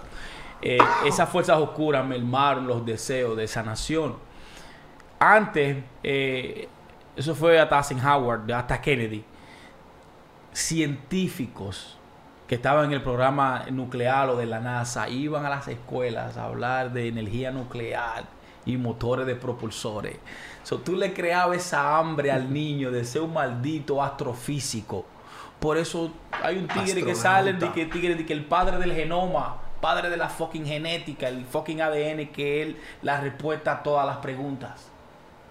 Eh, y cuando lo cogen de, en aquel entonces, cuando veían un niño así, lo agarraba la NSA, National Security Agency, metiendo, shit, este va a ser un superdotado tipo fucking Men in Black. Muchas películas lo he visto y he visto a Noam Chomsky hablando de eso. He visto también eh, hablando de eso eh, eh, a, a Cornell, Joe Rogan también. Que esos tigres, esos científicos tenían que ir hasta dos veces a la semana y reclutaban niños para que vieran el proceso de cómo se hacía un motor de propulsor. Coño, ¿me entiendes la diferencia de tú hablar de que de Dark Ages, de aquello? Tú me estás hablando de hacer la diferencia en el futuro. Tú me estás hablando de inventos, tú me estás hablando de hechos, tú me estás hablando de cómo se hacen las A, cosas. nosotros no- a uno no le enseñan a hacer una calculadora. Y ese ¿no? tipo, exacto, y ese tipo de conocimiento Uno no eh, crea nada en el es, lo que inventa. Por Ah, eso es que es la nación que más Allá, inventa. allá llevan astrofísicos, aquí en Estados Unidos traen astrofísicos, en Japón también, en Alemania. En Colombia, ¿quién lleva un tipo que era un drogadicto y cómo salió de la droga? Pero ya, pero ya no lo hacen aquí. Ya eso lo cortaron en el último gobierno de Kennedy. Yo tuve ya la- no van. la desgracia y de ese fue el estudiar pro- acá. y eso fue el problema, ¿me entiendes? Ahí fue el problema en el que la población comenzó a decaer y se estaban preocupando por otras cosas, ¿me entiendes? No estaban preocupando, you know, like porque dijeron, ok, no le vamos a dejar que la, que la mayoría conozca de esto, eso vamos a resumir este conocimiento para nosotros. Y si tú ves esos blanquitos que están creando, son hijos de familia, de gente que tenían acceso a ese tipo de programas, ¿me entiendes? So, you know, yeah, sabemos que el mundo es desparejo, ¿me entiendes? Disparejo, perdón, y tenemos el conocimiento de que la educación que hay hoy en día es una, una educación adrede para que el individuo sea más ignorante que sea una persona, ¿me entiende? Que tenga eh, dominio propio de lo que quiera aprender y de lo que no quiera aprender. Porque tú le das problema al niño a resolver. No, olvídate de tarea. Olvídate de, como tú dices, de alineamiento. Olvídate de, de, de, esa mecánica. Deja que el niño fluya hasta cierto punto. Después tú le enseñas las responsabilidades que tienen que ser. Me contaba el ingeniero el otro día que un tío de él con un sobrino, el sobrino era mal en matemáticas, que le iba mal. Le iba mal en matemáticas. Pero le iba muy bien en, en humanidades, en español y en literatura. Y le dijeron, ¿sabe qué? Vamos a, vamos a reforzarle, vamos a ponerle profesor de matemáticas. ¿Pero por qué?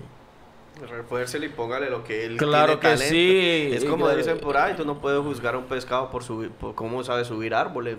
Pero ¿y por qué no cogen el programa de los militares que funciona tan bien? Cuando tú coges el ASBAT, que, que, que es para tú ingresar aquí al militar, tú coges un- te dan diferentes materias y diferentes tópicos. Lo que yo vean que tú eres mejor es el área que ellos te ponen a trabajar. Ese examen no se trata de pasarlo. Claro, se trata de, de- de- se de trata de identificar tus- aptitud. eso sí. Actitud, coño. Que si enseñaran eso en la escuela, ¿eh? Aptitud, de eso se trata la vida, ¿me entiendes? De, de- de- pues, de ser proactivo, de ser responsable, de tener disciplina, ¿me entiendes? De tener obligación, de, todo eso, ¿me entiendes? Pero de eso no se trata la educación de hoy en día. La educación es totalmente algo que agraciados son aquellos de verdad que tuvieron la oportunidad de vivir en aquel entonces donde te daban los secretos, ¿me entiendes? De- a la escuela sin ese interés. Ahora ese tipo de ideas no se habla en ninguna parte. Bueno, gracias, tenemos el internet, tú dices que uno puede aprender mucho y es verdad. Si ¿Me buscan entiendes? los Cualquier persona, tú puedes aprender lo que sea hoy en día en internet. No hay justificación de que tú no sepas algo, pero la masa está tan adictiva que no, Dios me va a ayudar y yo lo que quiero es ser millonario. No, y la mediocridad. Ellos quieren ser millonarios y no quieren fajarse y levantarse a las 5 de la mañana, ingeniero, como tú lo estabas diciendo, ¿me entiendes? Lo que quieren es nada más estar parado en una esquina, hablando que fulano tiene tantos millones, hablando que fulana se quitó los cabellos, hablando que fulano... No, no, no, no, no. Dime, háblame de ti, ¿qué tú traes sobre la mesa? ¿Qué tú pones sobre la mesa? ¿Me entiendes? Entonces, de la única manera que se solucionan No- los no me problemas. del ego, de Exactamente. No me traiga problemas si tú no vienes con la solución de él mismo. ¿Me entiendes? ¿Cómo vamos a sacar el elefante del cuarto, de la habitación? ¿Cómo vamos a sacar el jodido elefante? Vamos a, vamos a mirar la, la grande pi- picture, the big picture. No nada más la tuya. Esto es un cuadro donde estamos todos involucrados. y You just talking about your own picture. You know, so... Con, con lo que hemos dicho nosotros, yo creo que el adoctrinamiento definitivamente es la esclavitud de la mente. Claro que sí. Y nos hemos pasado el programa entero presionando en los distintos puntos de dolor. Mm, La religión, la educación, los medios de comunicación y mostrando los problemas. Ahora, Bravo, ¿usted qué cree que puede ser la solución? Bueno, la solución es volver al origen, al principio. Y cuando te digo al origen y al principio, te digo al punto inicial de un niño, que es la voluntad divina, aquella que no juzga, aquella que no mira recompensas, aquella que no mira la acción ni el resultado de la acción, sino que fluye con lo que es, sin perderme de mis objetivos. ¿Entiendes? Porque yo quiero perfeccionar la técnica y ser un maestro y estar consciente a cada momento, ya sea con la respiración, ya sea con el pensamiento. Y la única solución de tu ver la verdad es entrando a tu templo otra vez. ¿Me entiendes? Volviendo a ser niño, coño, qué, qué irónico, ¿eh? Tiene que volver a ser niño. Tiene que no, no, no, no. No morirte físicamente, sino en espíritu. Dejar atrás hasta ahora todo lo que te han enseñado. todo lo que te han enseñado y comenzar desde cero a cuestionar todo. ¿Por qué? ¿Por qué? ¿Por qué? ¿Por qué? ¿Por qué? ¿Por qué? ¿Por qué? No hay pregunta tonta, sino tontos que nos preguntan. Y por eso es que la humanidad Y está así. buscar las respuestas. Tampoco no se queden con, con ten fe. Exactamente, No, no, búsquela, pero, eh, búsquela. no, no, pero el problema es que las personas eh, eh, eh, se apoderan de, de palabras como esa, de que ten fe. Ahora tú le preguntas a una persona qué, qué es lo que significa fe y te van a decir, no, es la certeza de lo que se espera, la convicción de lo que no se tiene. Al final es seguridad, ¿me entiendes? Y, y, y, y, y, y, y certeza de que tú estás seguro de eso. O sea, tú tienes Sí. un conocimiento, tú estás tan seguro que tú lo tienes por convicción, o sea, que tú lo sabes. No es que llegó de la nada. Estás convencido. Está de- convencido de lo que es, ¿me entiendes? Entonces, la- las palabras no son eh, vanas, ¿me entiendes? Ella tiene su, propio, eh, eh, su propia energía. ¿Entiendes? Tú tienes que cuidar de esos pensamientos, ¿me entiendes? Y esa, y, esa, es- y esa es la llave. Cuida de tus pensamientos, sé celoso con tus palabras, sé celoso con la gente que tú te rodeas, con el tiempo que tú propagas, ¿entiendes? So, tú sabes con quién es digno o no jalar tu espada, tú sabes con quién mejor tú la mantienes en la katana o tú la mantienes en la vaina, ¿me entiendes? A veces no vale la pena jalarla, a veces hay que dejarla donde está. Te he aprendido muchísimo eso. ¿Entiendes? Entonces, you know, like, comienza a poner en duda todo lo que tú escuchas. No haga eco de las masas. Cuando las masas hacen eco o cuando las masas dicen Algo que algo malo bueno es porque es muy malo. Sí. ¿Entiendes? Entonces, ya cuando tú llegues a cierto punto, esa es la solución que yo te doy, ¿me entiendes? Tu propio despertar. Cuando tú llegues a la razón, ese va a ser el día que tú vas a despertar. Pum. ¿La Cuando tú- razón? la razón. Ok, ahora yo te hago el, el comentario so- sobre también eso. Y David, ¿usted qué cree que puede ser la solución al adoctrinamiento? al adoctrinamiento y a, y salirnos del medio es eh, empezar a pensar de manera crítica tú mismo y empezar a, a- a arraigar tus propios conceptos de lo que tú consideras que está bien, está mal, a, base de lectura, eso te va a abrir. Creo que usted decía, aprende a rodearte de las personas, ya no te rodees de los mismos que hablan lo mismo que hablan en las noticias, rodéate de otro tipo de personas. Eh, deja de, de juzgarte por tus supuestos resultados que de pronto a veces no encajan en el status quo. Ah, que no tienes determinados eh, eh, resultados. Bueno, tu camino es diferente al del otro. Y vuelve, vuelve como tú dices, volvamos a, a- a lo que nos hizo grandes en algunos tiempos. Los, los pintores se juntaban con pintores, ellos no iban a juntar con arquitectos. Filósofos con filósofos. Filo- si usted quiere filosofar, hablar de filosofía, vaya a las Claro, fuentes, vaya a las personas que saben. No se ponga a filosofar con el pastor, porque él no es filósofo, él es pastor. Si quiere hablar de religión, ve donde un pastor. ¿Quieres hablar de, de la religión católica? Ve a donde, un, a a donde un sacerdote católico. Busca el que tiene el conocimiento, pero no solamente el que tiene el conocimiento, sino el que lo practica igualmente. O sea, ¿quién mejor para enseñarte a ti a pintar que un pintor? No te- no, no, tú no puedes aprender de, de la, la pintura de un músico, Claro. aunque tienen su correlación, pero no lo puedes aprender. Entonces tenemos que volver a esos tiempos donde si tú querías algo tenías que empezarte a juntar con los que eran, con los que son, empezar a, evadir y a salir de dejar de, por ejemplo, un, un buen consejo y una buena solución a muchos problemas mentales de verdad es deja de ver televisión.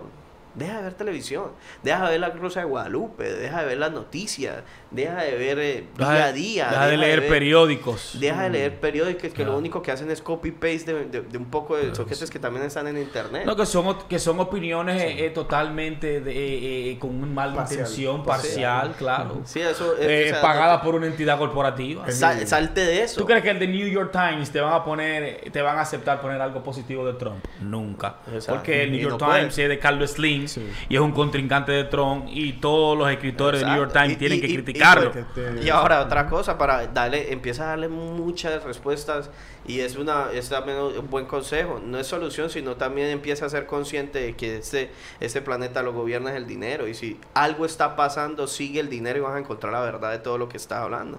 Dije, cómo este man está ganando. Y a través de eso aprendes mucho más que de todo el tema.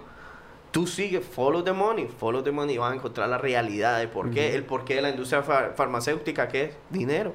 El poder de, el, el- el control que nos quieren los medios de comunicación, ¿para qué? Para generar dinero. O sea, deje, deja de ser un cliente. Deja de ser cliente de Un tantos. consumidor. Sí, deja de ser cliente de tantos. Empieza a consumir cosas que de verdad tú quieras, que te llenen, que te... Que te Lo que que- viaja, vacaciona, Sí, invierte dices, ese dinero y ese tiempo Tú en a ser cosas, niño. eh, vuelve a ser niño, ¿Te claro que gustaban sí, los disfruta. dinosaurios y esto? Ve Claro. otra vez. Yo, en mi proceso personal, y creo en esta frase, y es que de alma me dotó un Dios patibulario, de ego y de super yo, un filósofo existencialista. Un necio psicoanalista me habló de la razón. A causa de la primera soy perdido, por culpa de la segunda soy maniático, y es a causa de las dos primeras que he despreciado la tercera. Es por eso que yo hoy busco a Fonos una dote que me haga prescindir de la razón y me lleve a mí seguir mis impulsos emocionales. En mi punto de vista, la mejor forma que yo he visto de, de señales, la mejor forma de la manifestación de la energía, de la fuerza, de lo que sea, ha sido a través de las emociones, porque las emociones o mis sentimientos son las señales. Como cuando tú te apretas una mano y sientes incomodidad, es porque algo te está apretando. Si te sientes mal por ciertas situaciones, es porque hay algo que anda mal ahí. Y eso es lo que hace el niño. El niño se deja llevar por sus impulsos. Él dice, ¿qué es esto? Voy a explorarlo. Dejen de tener miedo a la exploración. Si un día quieren aprender a tocar un instrumento, vayan, cómprese y tóquenlo. Si un día quieren aprender un- un- una nueva arte, cómprese lo que tiene que comprarse y vaya, hágala. Inténtelo. Búsquelo, hágalo. Hoy tenemos una conclusión que, y lo hemos hablado, la voluntad. El que tiene voluntad todo lo puede, parce. Todo está ahí. Cuando tú tienes una voluntad, la información está presente. Y todo se va manifestando. No dejar que ya, oye, eso es un camino personal. Y empieza con todo lo que ustedes dijeron, la búsqueda de un criterio propio, el regreso al origen y el desapego completamente de lo que se han enseñado. Claro, de lo que nos ha persuadido por todo Por este el tiempo. contrario, Y la constitución de este país lo dice, es la búsqueda de la felicidad. Tienes que empezar a buscar tu felicidad. Ahí es cuando tú encuentras y los todos los caminos, las vías, los, lo- o sea, y empiezas a evadir y hacer para enfocarte en tu felicidad. Y es una búsqueda, nunca la vas a encontrar, pero es el camino el Y que vale la pena. también, eh, la búsqueda de la felicidad nos ha vendido la idea de que una, una mm, ¿cómo se le dice? Una utopía. Pero no es utópico, hay que aceptar lo bueno y lo malo de la vida. Hay que aceptar que algunas veces se gana, otras veces se pierde, es un proceso. Pero lo importante es seguir siempre la voluntad. Lo que tú quieras realizar, independientemente Del de si- resultado. del Forget about it, la man. batalla de Kurukshetra. Esa, eh, yeah, ese, ese, that's, that's, that's, that's the way, ese es, la- ese es la- el camino de vivir. Eso, because, you know, uno se preocupa mucho por lo que es el resultado y de verdad no disfruta el proceso. Pero Y de eso fue parte del adoctrinamiento. Señores, tenemos casi tres horas en sabiduría Bien, sin anarquía. bien, El caballo blanco. Se fue De verdad, profundo. que, de verdad que nos tiene adoctrinado porque pasaron casi tres horas y no nos dimos cuenta. Yo me paré y vi do- dos horas 40 minutos. No, Pa- yo creo que estamos en las tres. Pero de verdad eh, he- hemos sido persuadidos. Eso no quiere decir que yo no lo fui, yo lo fui. ¿Entiendes? Todos. Y en, en algunas cosas también entiendo que quizás me tenga, tenga mis dudas o no. Pero hemos nacido en un lugar donde no hay equilibrio. Entonces, ¿cómo lo mantengo? ¿Entiendes? Y lo mantengo embriagándome de, de filosofía Sí. y, y de compartir cada día y de sentir, de beberme un buen vino, de hacer el amor con mi esposa, de disfrutar a mis hijos, Tomarse ¿me entiendes? caliente por la noche. Con- tomar una- eh, compartir con ustedes, hacer un viaje a la montaña, ¿me entiendes? Mirar las estrellas, jugar un poquito de fútbol, reírnos un poco. De eso se trata la vida, no es tan difícil. La revolución de las cosas pequeñas. ¡Pum! Sabiduría. Sinárgica, muchísimas Muchas gracias. gracias. a todos los que estuvieron presentes hoy. Eh, no, se No olviden, olviden comentar. Nosotros estamos en facebook.com slash sabiduría sinárgica. Tocamos ese tipo de temas, tocamos un poquito de todo. Visiten el perfil y se van a dar cuenta que hay contenido variado, hay contenido muy bueno. Y siempre invitados. Y no, y el próximo jinete, que es el, el- el jinete de la industria financiera. Wall Street.